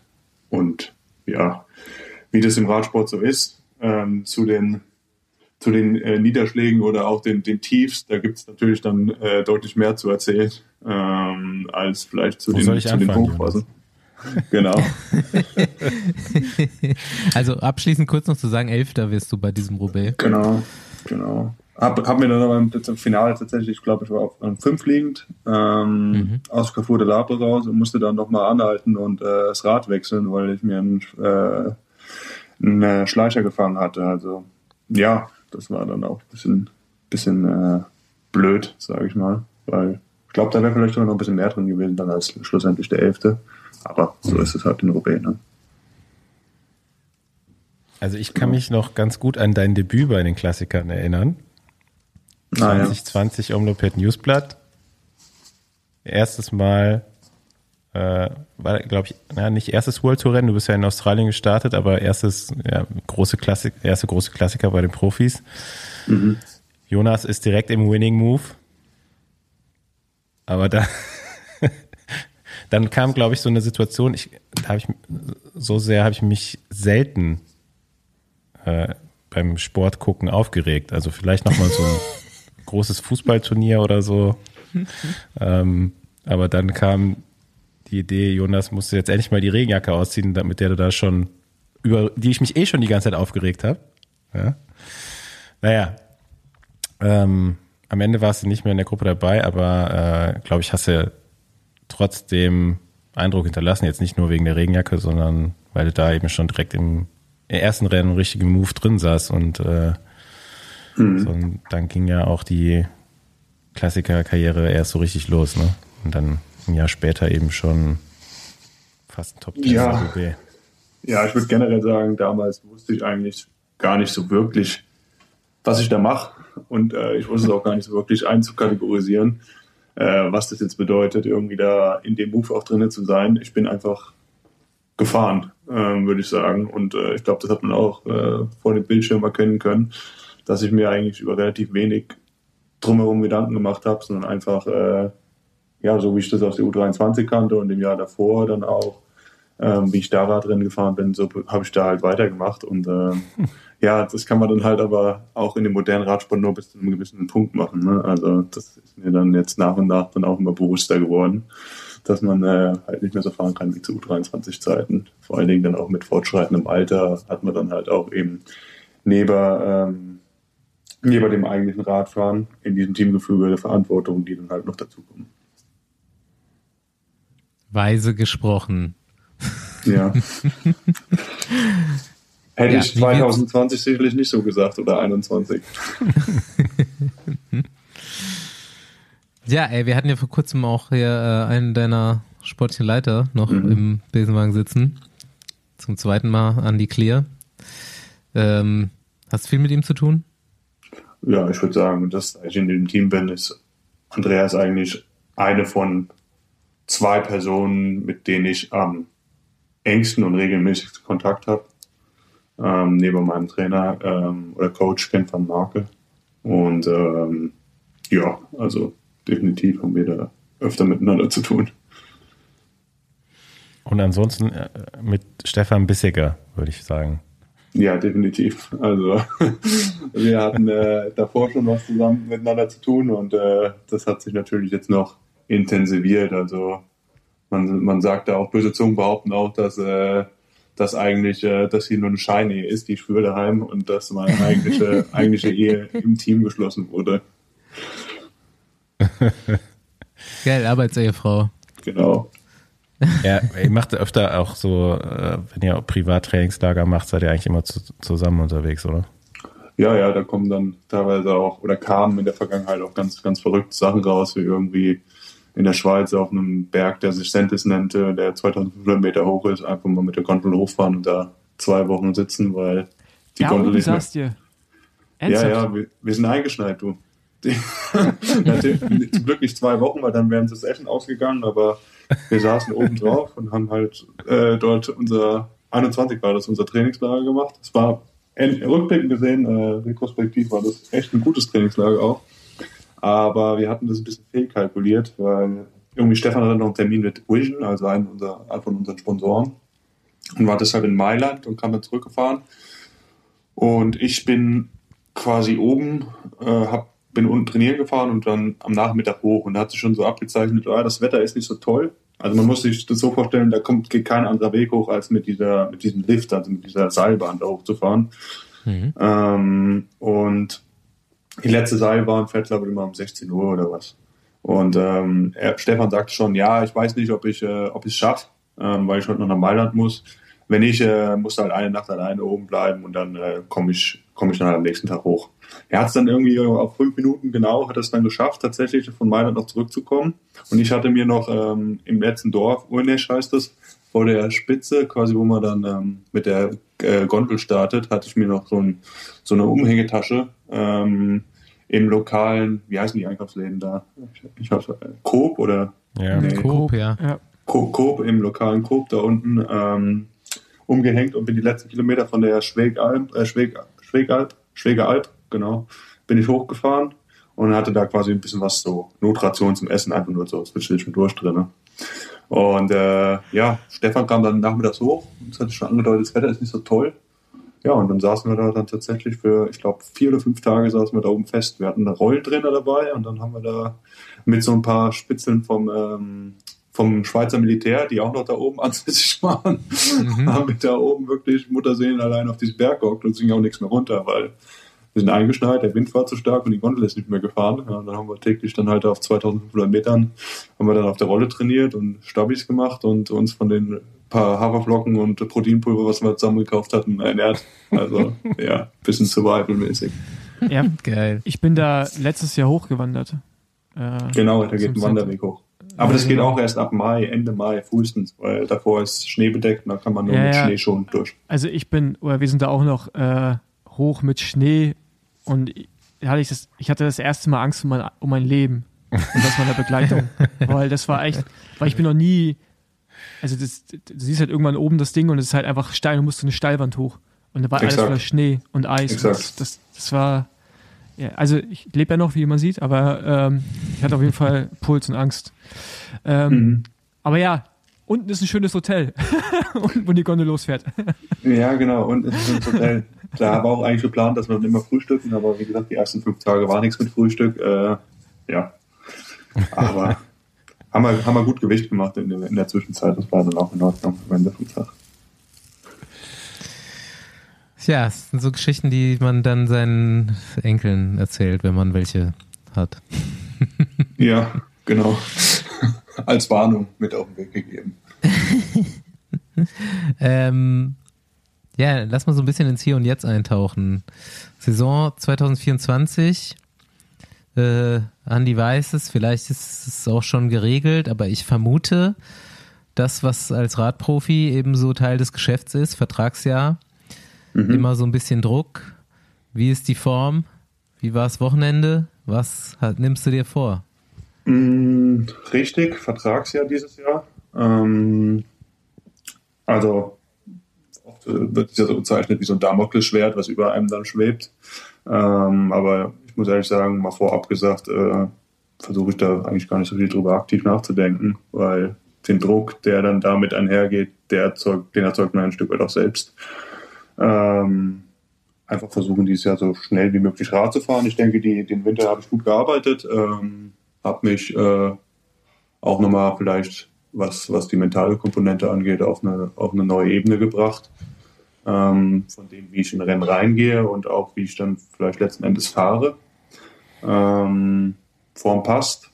Leider konnte ich das, äh, ich bin ja in Australien wieder eingestiegen, wie eigentlich die letzten Jahre auch.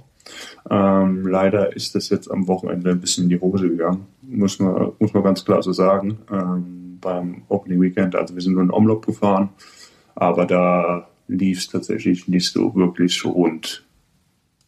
Genau. An was hat's gelegen? Ähm, ja gut, äh, das sind mehrere Komponenten, die das addet sich dann so ein bisschen ab ähm, am Ende vom Tag. Ich denke, der ausschlaggebende Punkt war einfach, dass wir die Abfahrt verpasst haben, die nach äh, Odenade stattgefunden hat ähm, und von einem gewissen äh, Team Jumbo Lise Bike oder Wismar Lise Bike, Wismar Lise Bike, Wismar Lise Bike, richtig. Ähm, kommt mir durcheinander mit den ganzen Namen.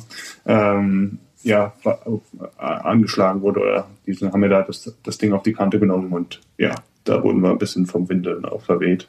Ähm, und ab dem Zeitpunkt waren wir eigentlich so ein Stück weit in der Defensive und ja, dann war der Tag mehr oder weniger gelaufen. Dann sind es die Karten auf der Hand äh, geflutscht und damit war es dann rum. Und das hat, das muss ich auch tatsächlich dann noch, noch, noch hänge ich noch an, muss ich auch äh, auf meine, auf meine Kappe ein Stück weit nehmen, weil ich war genauso wie der Rest des Teams da auch nicht in Position und hab's ja auch verpasst. Andi hat, äh, bevor wir jetzt mit dir hier reingekommen sind, hatten wir das Thema auch so und er meinte, dass die haben ja mega früh angefangen und dass er es nicht verstehen kann, warum. Oder Andi, du, du kannst es nicht verstehen, dass andere Teams immer noch denken, dass das Radrennen so ablaufen wird, wie es immer abgelaufen ist. Mhm. So, und das, das, das spiegelt ja gerade ein bisschen wieder, was du erzählt hast, ne? dass ihr halt die Abfahrt verpasst habt. Äh, also habt ihr gar nicht damit gerechnet. Rechnet, also jetzt werdet ihr damit rechnen, aber war es für euch gar keine Option, dass es einfach nochmal eher losgeht als jetzt vielleicht schon letztes Jahr? Doch, das war definitiv eine Option. Das wurde auch äh, angesprochen im Vorab, aber ja, in den Köpfen ist halt immer noch eine bestimmte Art von Rennen drin, so würde ich es versuchen zu erklären. Und ähm, ich denke, dass der Fokus einfach äh, von jedem individuell und dann auch im Gesamten vielleicht äh, als Teamgefüge auf äh, vielleicht auch ähm, falsche Sachen gelegt wurde. Also dass wir uns auch vielleicht auch wieder persönlich auf was Falsches eingestellt hat. Hatten diese Idee, die man dann im Meeting macht, äh, in einem Pre-Race-Meeting, äh, wie das Rennen abläuft. Und ich glaube, dass wir einfach uns da nicht richtig adaptiert haben mh, mm, im Laufe des Rennens. Ähm, ja, und wer schon mal durch Odenade in einem Radrennen gefahren ist, der weiß ja auch, dass davor geht es quasi relativ schnell in relativ schnelle Einfahrt in die Stadt. Und dann ist auch wirklich, wenn du es da verpasst, eigentlich auch wirklich nicht mehr so viel Zeit, irgendwas zu reparieren, weil es geht dann äh, enger zusammen, rechts, links. Ähm, und dann fährst du auch schon wieder aus dem Ort raus. Und wenn du dann nicht in Position bist oder dich als Team nicht gefunden hast bei der Einfahrt, dann hast du eigentlich so gut wie keine Chance mehr, das irgendwie in dem Ort selbst zu reparieren. Und ja, dann wurden wir auf dem falschen Fuß erwischt und damit war der Tag dann ein gebrauchter Tag. Wie, wie läuft das dann im Funk ab? Habt ihr dann, habt ihr dann da quasi Stress? Also jetzt dann gar nicht. Du den Stöpsel ihr, raus am besten, glaube ich. dass, ihr, dass ihr da irgendwie vom sportlichen Leitung Stress bekommt, sondern einfach allgemein untereinander, dass dann so ist, oh fuck, wie, wie können wir das jetzt hier irgendwie noch retten? Oder äh, ist dann so ein bisschen erstmal Survival-Modus angesagt? Nee, also an Retten kannst du dann im ersten Moment tatsächlich erstmal gar nicht denken, muss man sagen, weil du musst erstmal schauen, dass du irgendwie deinen Arsch in, in, die, in die passende Position äh, bewegst. Und äh, wenn du da nicht bist, dann musst du erstmal den Survival-Modus anschalten. Und das, wie gesagt, wenn du auch als Team nicht zusammen bist, muss das erstmal jeder für sich selbst machen. Und ähm, ja, wenn dann die dementsprechende Wattzahl und auch Geschwindigkeit auf dem Tacho steht, äh, ja, wird es halt nicht leichter dadurch. Und deshalb ist dann schon Panik angesagt in dem Moment. Also hat sich nichts geändert als früher. ja. Und ähm, was ich vielleicht auch noch anhängen will, man muss ja klar, wir haben das, wir haben das glorreich verpasst, aber ähm, das ging ja auch nicht uns nur als Team so, muss man ja auch mhm. ganz deutlich und klar dazu sagen. Also es waren ja einige, die da auf dem falschen Fuß erwischt wurden. Ja, nicht alle, auch ne? Fast. Nicht alle, aber ja. doch aber einige. Wie, aber wie also wie geht ihr dann im Nachhinein dann damit um? Also wie analysiert ihr das? Also ich meine, klar, man kann seine eigenen Fehler analysieren, aber sagt ihr auch, guckt ihr auch, was die anderen falsch gemacht haben, um da irgendwie so ein bisschen so ein, so ein Pattern zu sehen? Was, also ich meine, es ist ja interessant, dass, dass es ja bei vielen Teams so geht und man muss ja irgendeine mhm. Konsequenz daraus ziehen. Das ist beim nächsten Mal nicht nochmal passiert. Ja, gut, die Konsequenz, die kann ich glaube ich schon ein Stück weit ableiten. Das wird halt jetzt so sein bei den restlichen, ich meine, das ganze Wochenende so gefahren. Am Folgetag Kone war ja äh, Copy-Paste mehr oder weniger auch von Start weg, eigentlich Rambazamba. Ähm, gut, das ging dann gegen Hälfte des Rennens einfach auch ein Stück weit. Es war jetzt nicht dieser Überrumpelungseffekt, wenn ich das richtig gesehen habe, sondern es hat sich einfach ausgedünnt tatsächlich auch. Ähm, aber ich denke, dass fürs restliche Frühjahr dann ähm, einfach die Rennen auch dementsprechend von jedem Team weil man eben jetzt weiß, dass die Karte gespielt wird wieder und es vor Augen geführt bekommen hat, äh, dass von jedem Team auch dementsprechend schon vom Start abgefahren wird. Also der Stress wird einfach von Kilometer Null noch mehr steigen. Und ist es, denkst du auch, dass es eine Option ist, einfach auch proaktiv zu sein, also gar nicht zu warten, bis dieser Punkt kommt, wo, wo Wismar dann irgendwie das Rennen so sich hinlegt? Also man hat so ein bisschen manchmal das Gefühl, als wenn äh, alle so auf diesen Punkt warten. Ähm, ich weiß, es ist auch immer von außen einfacher zu irgendwie zu kommentieren und zu analysieren, als dann selber als Rennfahrer. Mhm. Ja, ich, ich kann es gut nachvollziehen, dass das von außen wahrscheinlich so, so aussieht. Ähm, es fühlt sich aber tatsächlich im Rennen ganz anders an, weil ähm, du fühlst dich eigentlich die meiste, meiste Zeit, fühlst du dich eigentlich tatsächlich äh, trotz dessen relativ nah schon an deinem Limit. Ähm, es ist nicht so, dass irgendwie da, ja, dass da darauf gewartet wird, sondern ähm, es ist verdammt schnell einfach, man muss es wirklich mhm. so sagen. Also wir fliegen da schon, schon rum, dann ist ja, ist es ja oft so, dass eine, eine Break geht und äh, dann ein paar Leute in irgendeiner Mannschaft dafür zuständig sind, diese Break zu kontrollieren, dass eben nicht die falschen Leute reinkommen. Und äh, ja, die Gap jetzt gerade beim Omlop zwischen diesen Downzetteln, ähm, nachdem dann der Breakaway äh, weggefahren ist und dann schmeißt äh, Wismar das, äh, das direkt auf die Kante. Ähm, das war halt wirklich relativ kurz die Zeit, weil die Leute halten dann an mhm. zum Pinkeln und dann geht es aber auch schon nahtlos ineinander über und es geht mhm. direkt weiter. Ja. Also die Schweine. Beim Umlauf echt nicht viel Zeit zwischen wir fahren los und wir können das Ganze irgendwie aktiv gestalten, bis dann, also ich meine, ich glaube bei 135 to go oder so ging's ging's los, ne? Also ja, nach 70 Kilometern, genau. Ja. 70 Kilometer im, im Rennen. Ähm, und ja. ja. Ich hätte jetzt auch nochmal eine Anschlussfrage. Also, du bist jetzt noch nicht, du bist jetzt schon ein bisschen dabei, aber noch nicht so ewig. Wie hat sich für dich in der kurzen Zeit der Radsport nochmal verändert? Also die Geschwindigkeit wird ja, also wir sagen alle, ne? du sagst gerade selber, es ist, es ist einfach die ganze Zeit schon so schnell, dass man auch. Das ist schon die fünfte Saison, das hätte ich gar nicht. Ich hätte jetzt vierte gedacht oder ja. so. Aber mhm. wie, wie nimmst du es wahr? Ist es, wird das einfach jedes Jahr immer noch mal so ein, so ein Schritt, der echt unangenehm ist? Also du bist ja jetzt auch zu einer Zeit reingekommen, wo der, wo der Sport schon anderer war als zu dem Zeitpunkt, wo Andi und ich gefahren sind. Mhm. Mhm. Ja, aber auch definitiv in der Zwischenzeit, wo ich jetzt Profi bin, kann ich sagen, dass sich das nochmal sehr, sehr gewandelt hat. Ähm, wir haben ja vorhin von meinen, von meinen Ausfällen beim Umlauf in meinem ersten Jahr gesprochen.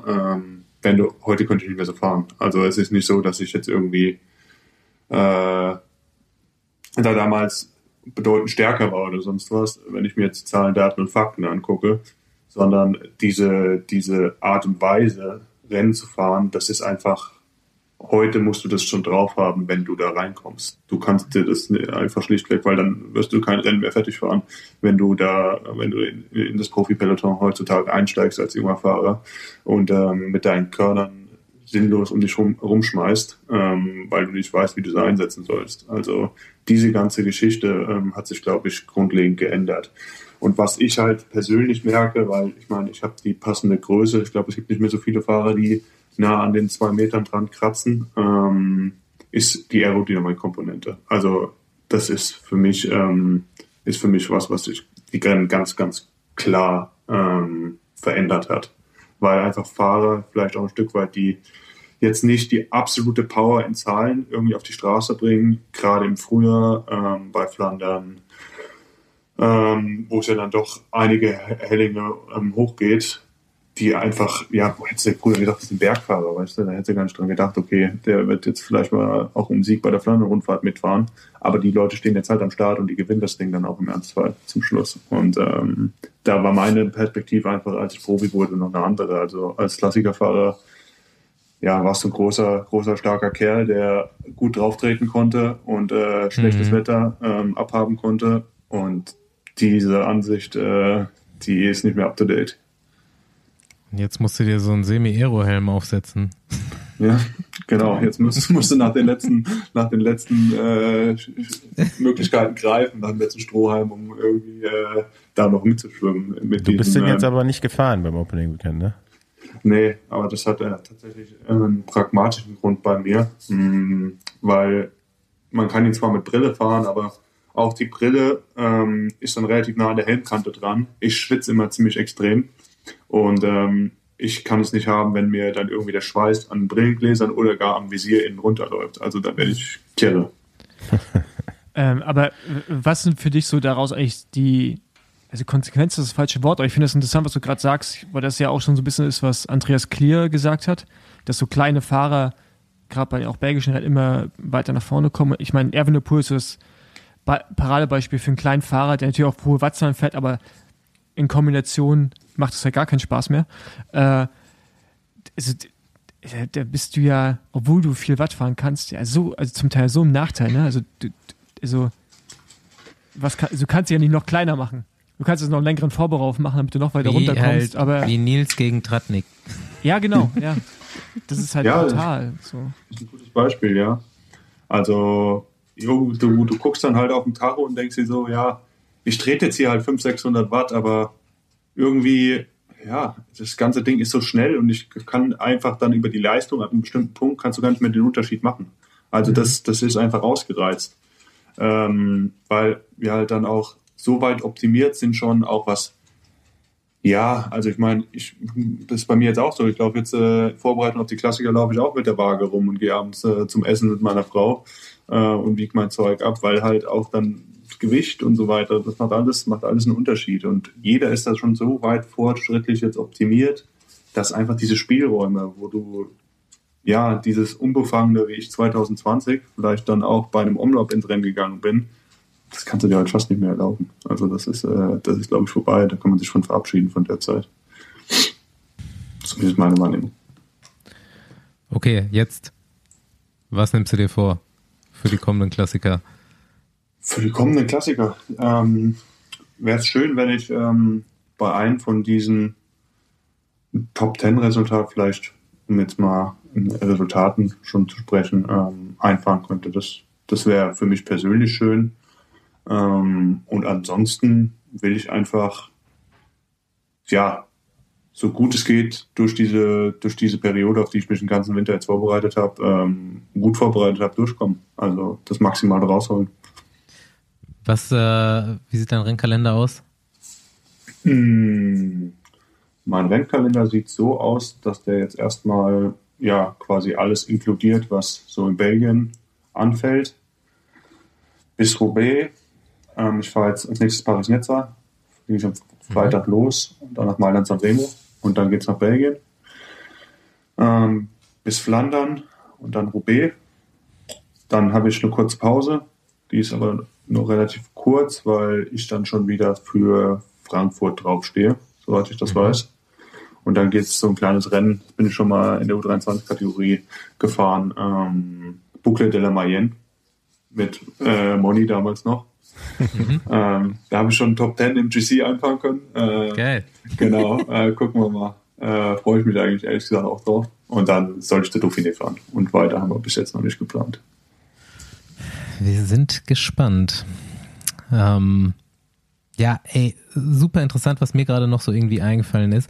Fünf Jahre jetzt im Profi-Peloton. Ähm, wir äh, kennen dich alle noch aus der U23, wie du gerade schon angesprochen hast, äh, Member von Team Lotto Kernhaus All-Stars. Jetzt mal so für den allgemeinen Besenwagen-Hörer, Fan, deutscher U23-Fahrer, Lotto Kernhaus, wird Profi bei EF, fünf Jahre Profi jetzt, World Tour, dies, das. Wie hat sich deine Leistung entwickelt in den Jahren? So, also jetzt mal einfach für so einen Radsport-Fan, um sich vorzustellen, welche Werte hast du im ersten Jahr treten können? Wie bist du da reingegangen? Oder an, an was machst du es fest? Wie, wie du am Ende von einem Rennen noch performst? Sag mal einfach so das, was dir einfällt die, über die Entwicklung. Also wenn wir jetzt von, von Leistungsdaten sprechen, dann ist es so, dass ich generell sagen würde, dass ich die Reprodu Reproduktion von, von hohen Leistungsdaten oder sage ich jetzt mal von Ein-Minuten-Werten und sowas, dass das natürlich die Härte einfach, dass du das am Ende von einem Rennen noch abrufen kannst, dass das definitiv besser geworden ist. Mhm. Die absoluten Zahlen würde ich gar nicht unbedingt sagen, dass sie sich dann, wenn man jetzt von 20 Minuten oder was weiß ich spricht, äh, dass die sich so sehr verbessert haben. Aber einfach, wie oft du es abrufen kannst innerhalb eines Rennens, was natürlich für die Klassiker dann äh, interessant ist. Wenn man dann überlegt, dass ich dann beim, ja, in meinem ersten Jahr vielleicht bei Flandern, was 270 Kilometer lang ist, äh, nach 200 Kilometern in die Luft geflogen bin, weil ich einfach Mhm. bis, äh, bis unter oder die unter den Haaransatz war mit Laktat, ähm, dann, dann ist es jetzt so, dass, dass ich das halt tolerieren kann. Und ähm, das kommt tatsächlich dann auch einfach nur durch die Rennen. Also ich glaube nicht, dass man das, ich glaube, das kann man nur bedingt trainieren.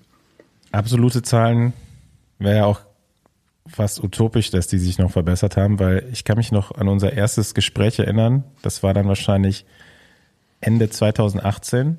Ich weiß noch, wo es war. Das war in, der- Koblenz in der Bar Kneipe in Koblenz, genau. Und da äh, hat mich Jonas angesprochen und mir von seinem letzten 20-Minuten-Test erzählt. Und da dachte ich mir so, ja, ja, komm, was hast denn du für ein scheiß Wattmesser am Rad? Das kann gar nicht sein. ähm, ich glaube, da bist du zum ersten Mal so 500 Watt auf 20 Minuten gefahren. Ja, genau. Genau, Und ähm, ein paar, paar Wochen später äh, habe ich dann auf der Straße gesehen, dass der Wattmesser anscheinend doch funktioniert hat. Average Cycling Enjoyer. 500, Watt- 500 Watt, 20 Minuten. Standard bei Rutsch. Ja, das weiß ich aber noch. Da hat Andi mir damals noch, da war ich noch bei LKT, das hast du mir geschickt. Oder ich war, doch war ich bei LKT, glaube ich. Hast du mir geschickt und hast gefragt, ob das stimmen kann. Also ob das, ob das möglich ist. Und Du hast dich dann sogar noch selbst davon überzeugt, als du der Bundesfossil warst in der Slowakei. Stimmt, als ihr Bundesvorsitzender war. Genau, und äh, äh, vor allem, du bist das ja auch dann noch auf Mallorca am so leer von der nassen Seite gefahren, ne? Genau. Genau, also auch noch nicht, also auch noch mit Kurven und so. Äh, da haben wir echt alle. Reicht auch gar nicht. Da musst du aus Soler unten schon rausfahren, ne? Nee, nee, das waren zwei verschiedene Sachen, Paul. Also der Jonas ist in dem Trainingslager dann im, Kom in dem Frühjahr drauf ähm, nochmal eine ziemlich gute Strava-Zeit gefahren beim, beim Nee, aber Slayer, ich weiß, das war aber jetzt nicht das- der 20-Minuten-Test. Ich weiß aber die Werte, okay, da bringst du durcheinander, aber ich weiß, dass du mich damals auch gefragt hast, was ich davon halte. Ob ich denke, dass es, dass es realistisch ist.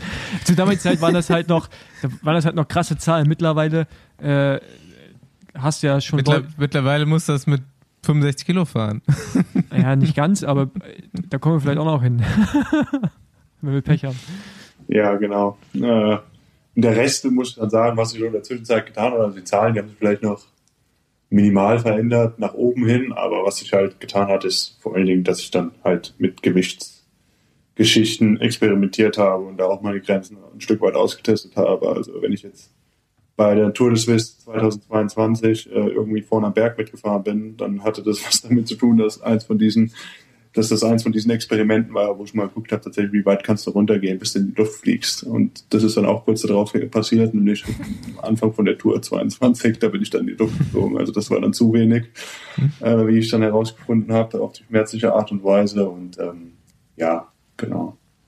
Aber das muss man tatsächlich einfach rausfinden. Ne? Also ich, ich, ich weiß nicht, ob es mittlerweile Vielleicht ja. nicht unbedingt bei der Tour, Ja, nicht bei der aber, Tour. aber ja. Ja, also ich habe es auch schon mal bei der Tour, ist jetzt auch schon lange her, äh, auch schmerzlich rausgefunden. Dachte ja auch, schön leicht ist gut. Ist auch für einen Tag ist es auch gut, aber die Regeneration ist dann doch ein bisschen gehemmt. Ich glaube, man darf nicht den Fehler machen und ähm, eine Gewichtsreduktion mit äh, demselben, auf dieselbe Art und Weise betreiben, wie man dann als, als Sportler oder als Radsportler auch das Training betreibt, nämlich exzessiv. Und wenn man sich dazu sehr reinsteigert, dann passiert eben genau das, was uns beiden dann passiert ist und dann äh, fliegt man auch mal ganz schnell in die Luft und davon erholt man sich leider bei, dann, äh, bei so einer Sache nicht so schnell. Kannst du, äh, kannst du da Zahlen, Einblicke geben? So mit welchem Gewicht bist du so in deine äh, Profikarriere gestartet? Z zwischen was hast du gespielt? Was ist jetzt so das, was du dein Renngewicht nennen würdest? Also kann ich definitiv Einblicke geben, also kein, kein, kein Staatsgeheimnis. Ähm, mein, mein, ich denke, in die, in die Profikarriere gestartet bin ich so mit 83 bis 85 Kilo Range. Ähm, und habe mich dann äh, sukzessive mal ausprobiert bis runter auf 78 Kilo zeitweise bei einem Meter 97, ähm, was definitiv zu wenig ist, ähm, kann ich vorwegnehmen. Und jetzt ist so meine, mein, mein, man muss immer bei mir separieren ein Stück weit zwischen ähm, früher und dann kommt der Höhentrainingslager irgendwann und dann geht's Richtung, äh, Richtung Tour. Und ähm, da verliere ich immer Gewicht. Also mein Frühjahrsgewicht ist so um die 82 Kilo, äh, zwischen 80 und 82 Kilo, aber eher Richtung 82 als Richtung 80. Also da weiß ich schon, dass wenn es dann auf die 80 zugeht, muss ich aufpassen, weil dann äh, ist schon so ein bisschen kritisch. Mm. Und dann für, für sage ich mal, eine Landesrundfahrt oder für, wenn es dann wirklich länger berghoch geht, dann sind es dann so 80 Kilo. 80, 81 Kilo. passend zum Thema die Frage, dein favorite Post-Ride-Snack? Das sind tatsächlich ähm, die Happy Peaches von Haribo. Die mag ich ganz gern. Und dann ein bisschen Ananassaft noch dazu, das, äh, oder Ananassaft-Schorle, das ist immer eine feine Sache. Das ziehst du rein, wenn du nach Hause kommst? Ja, eigentlich jeden Tag. Okay, nice. Hast du dann immer so ein, eine ganze Palette von dem Zeug da, da stehen oder was? Ja, das gibt immer so, hier beim, beim lokalen Edeka gibt es immer so äh, Discount-Wochen. Und da musst du halt immer zuschlagen, wenn die gerade im Discount sind. Das ist auch wieder so eine deutsche Eigenart von mir. Wie mein Opa, echt. genau, und dann werden dann ein paar, mal so 10, 15 Packungen gekauft und die werden dann hier bei uns in der Speisekammer dann eingelagert. Und ähm, ja, genau. Ja. Ich hab, hoffe, ihr habt auch einen guten Zahnarzt irgendwo da in der Nähe, wenn ihr hier. Oh, das ist noch eine andere Geschichte. Da hatte ich jetzt böse, böse Probleme. Also was heißt böse Probleme? Ich habe jetzt, glaube ich, das erste Mal in meinem Leben eine Füllung bekommen. Und ähm, dann habe ich in weiser Voraussicht mal unseren Teamarzt kontaktiert, weil wir haben ja das Adams-System Mhm. und ähm, habe ihn gefragt, wie das ist äh, mit der Injektion, weil da kriegt man so eine lokale Betäubung, ähm, wenn die da bohren, da hinten. Mm, Das waren bei mir oben die Zähne, die Backenzähne hinten. Und äh, habe gefragt, ob das alles so in Ordnung ist. Und dann hat er gemeint, nee, da muss er mir ein Herz abgeben, weil das ist, äh, da ist Adrenalin drin in der Injektion. Und ähm, ich müsste mir einen Schrieb von Doktor geben lassen. Ja, okay. Äh, der, ja, habe ich dann so hingenommen. Da hat er gesagt, ja, aber ja, es ist ein bisschen umständlich. Dann hast du halt nachher die Rennerei, habe ich mir gedacht. Und ähm, bin dann dahin äh, spaziert an dem, ich glaube, es war ein Freitag. Und habe zur Zahnärztin gesagt, ähm, ich, ja, ich versuch's ohne. Also ich, ich, will ja keine Rennerei haben. Lass mir die Injektion weg. Hat sie so gesagt, sind Sie sich da sicher? Sind Sie sich da sicher? Hab ich gesagt, ja, hier wegen äh, Dopingkontrollen und so weiter. Ich will da jetzt keine Rennerei haben. Lassen wir das. Mm, okay. Hat sie angefangen. ähm, ich glaube, die hat sich zwischendrin dreimal erkundigt, weil das zwirbelt echt ganz schön rein, ähm, ob alles in Ordnung ist. Ähm, ja, ich habe dann so meine Hose im zu Ende Verlauf habe ich halt durchgeschwitzt, aber habe es über die Bühne gebracht. Und ich glaube, die hat danach hat die gedacht, dass ich echt nicht mehr alle Latten am Zaun habe. Ich bin da spaziert, die hat mich so ganz komisch angeguckt. Ich glaube, die hat gedacht, dass ich irgendein kranker Fetischist bin jetzt- oder irgendwas. Vielleicht, Der steht auf Schmerz. Ja, genau. ich habe ja von meinem Zahnarzt die Story mit Tim Thorn Teutenberg bekommen, dass der ohne Narkose behandelt werden wollte. Vielleicht liegt es daran, echt. Ja, Keine Ahnung, ich muss, muss ich mal nachfragen. Tja, ja, herzlichen Glückwunsch, ne? Also, also kann ich nicht Rad- weiterempfehlen, die Erfahrung. Radprofi, best, beste Leben. Erfahrung. Ein, eins von fünf auf Yelp. Ja, ja. Oh Mann, ey. Ja, gut. Kann nur besser werden, aber ähm, ja, an dem Ananassaft und den Pfirsichen. Ah, gut, ja, ich putze auch immer schön Zähne. Daran liegt es nicht. okay. Lassen wir jetzt mal so stehen. Wollen wir jetzt nicht unbedingt als Empfehlung Wer, wer, kocht, weitergeben. wer kocht bei euch, du oder Lorena? Hm, Das ist eine Zeitsache. Äh, oder eine Zeitfrage. Wenn sie Zeit hat, kocht sie. Wenn ich Zeit habe, koche ich. Okay. Ja, beim, beim nächsten Mal, beim nächsten Mal frage ich nach dem Rezept. Alles klar. Und so. wir, Ja, Boys, wir haben Was ja, wollt ihr noch wissen? Ähm, ich habe noch eine Sache, die ich mal eigentlich auch, glaube ich, noch nie dich gefragt habe. Wir haben ja hier auch einen ganz großen Rigoberto Uranfeld im, äh, Fan Mhm. im Podcast. Und du bist ja jetzt auch schon zweimal die Tour mit ihm gefahren, als Leader auch. Wie ist so die Kommunikation mit Rigoberto? Soweit ich weiß, spricht er wenig Englisch, um es mal so zu formulieren. Ähm, Rigo spricht, glaube ich, sehr gut Englisch, wenn er denn will. ähm, Oder so. ja, ähm, ich glaube, er versteht definitiv alles. Äh, also 100% bin ich mir da sicher.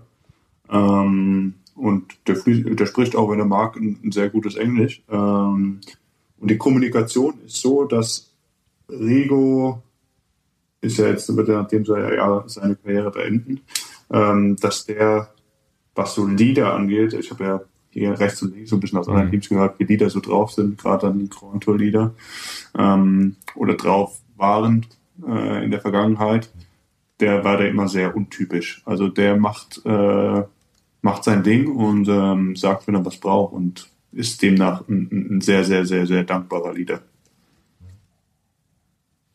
Okay. Also der lässt, euch, der lässt euch halt einfach machen und äh, ja.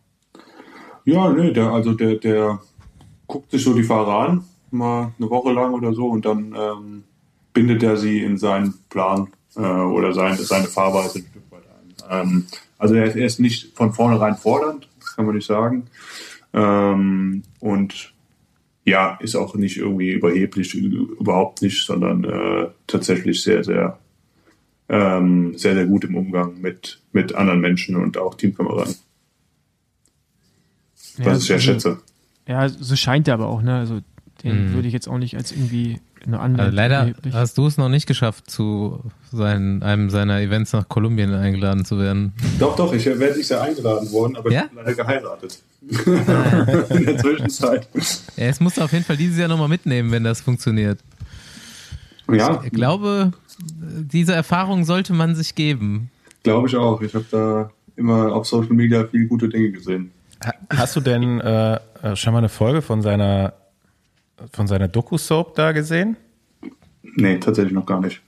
Die muss ich mir jetzt auch mal irgendwo besorgen. Es gibt Auf ja eine, eine. Serie, ich weiß gar nicht mit wie vielen Folgen. Es sind ja, Telenovela ist ja das. so unzählige Folgen äh, auch in, Über sein Leben. schon gemacht und in Planung. Ähm, und es, es muss unglaublich sein, wie populär der in Kolumbien ist. Also Ja. Also ich äh, sag's jetzt nochmal, ich habe es schon mal hier im Podcast gesagt. Äh, ich, ich biete uns hier an, das für den deutschen Markt zu synchronisieren. Ich bin mir sicher, du findest Abnehmer.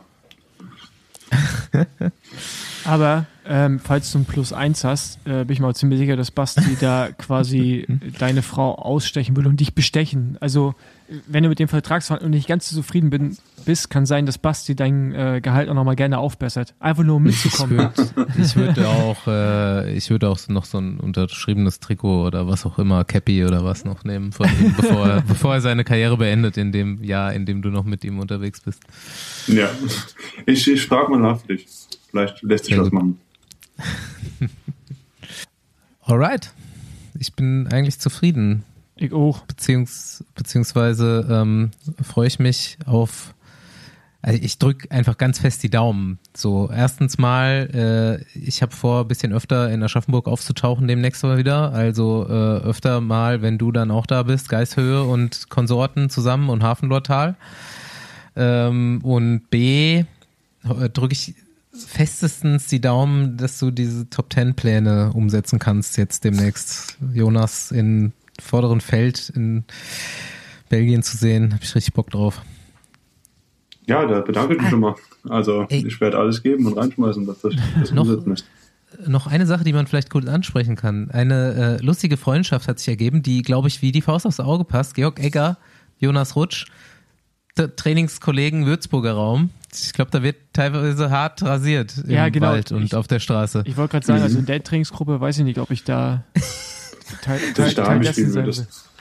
Jetzt, also ich, Ja, da kommt ich dann mal zwischen. möchte nicht mitfahren. Wir, wir, wir werden mal so ein, so ein Besenwagen-Special machen von vielleicht lässt sich da was mit Georg drehen, dass man nächstes Jahr dann irgendwie oder im Verlauf diesen Jahres gegen Ende hin so eine, so eine Gravel Edition ähm, von unserer Neuauflage von unserer Trainingsweltmeisterschaft machen im Spessart.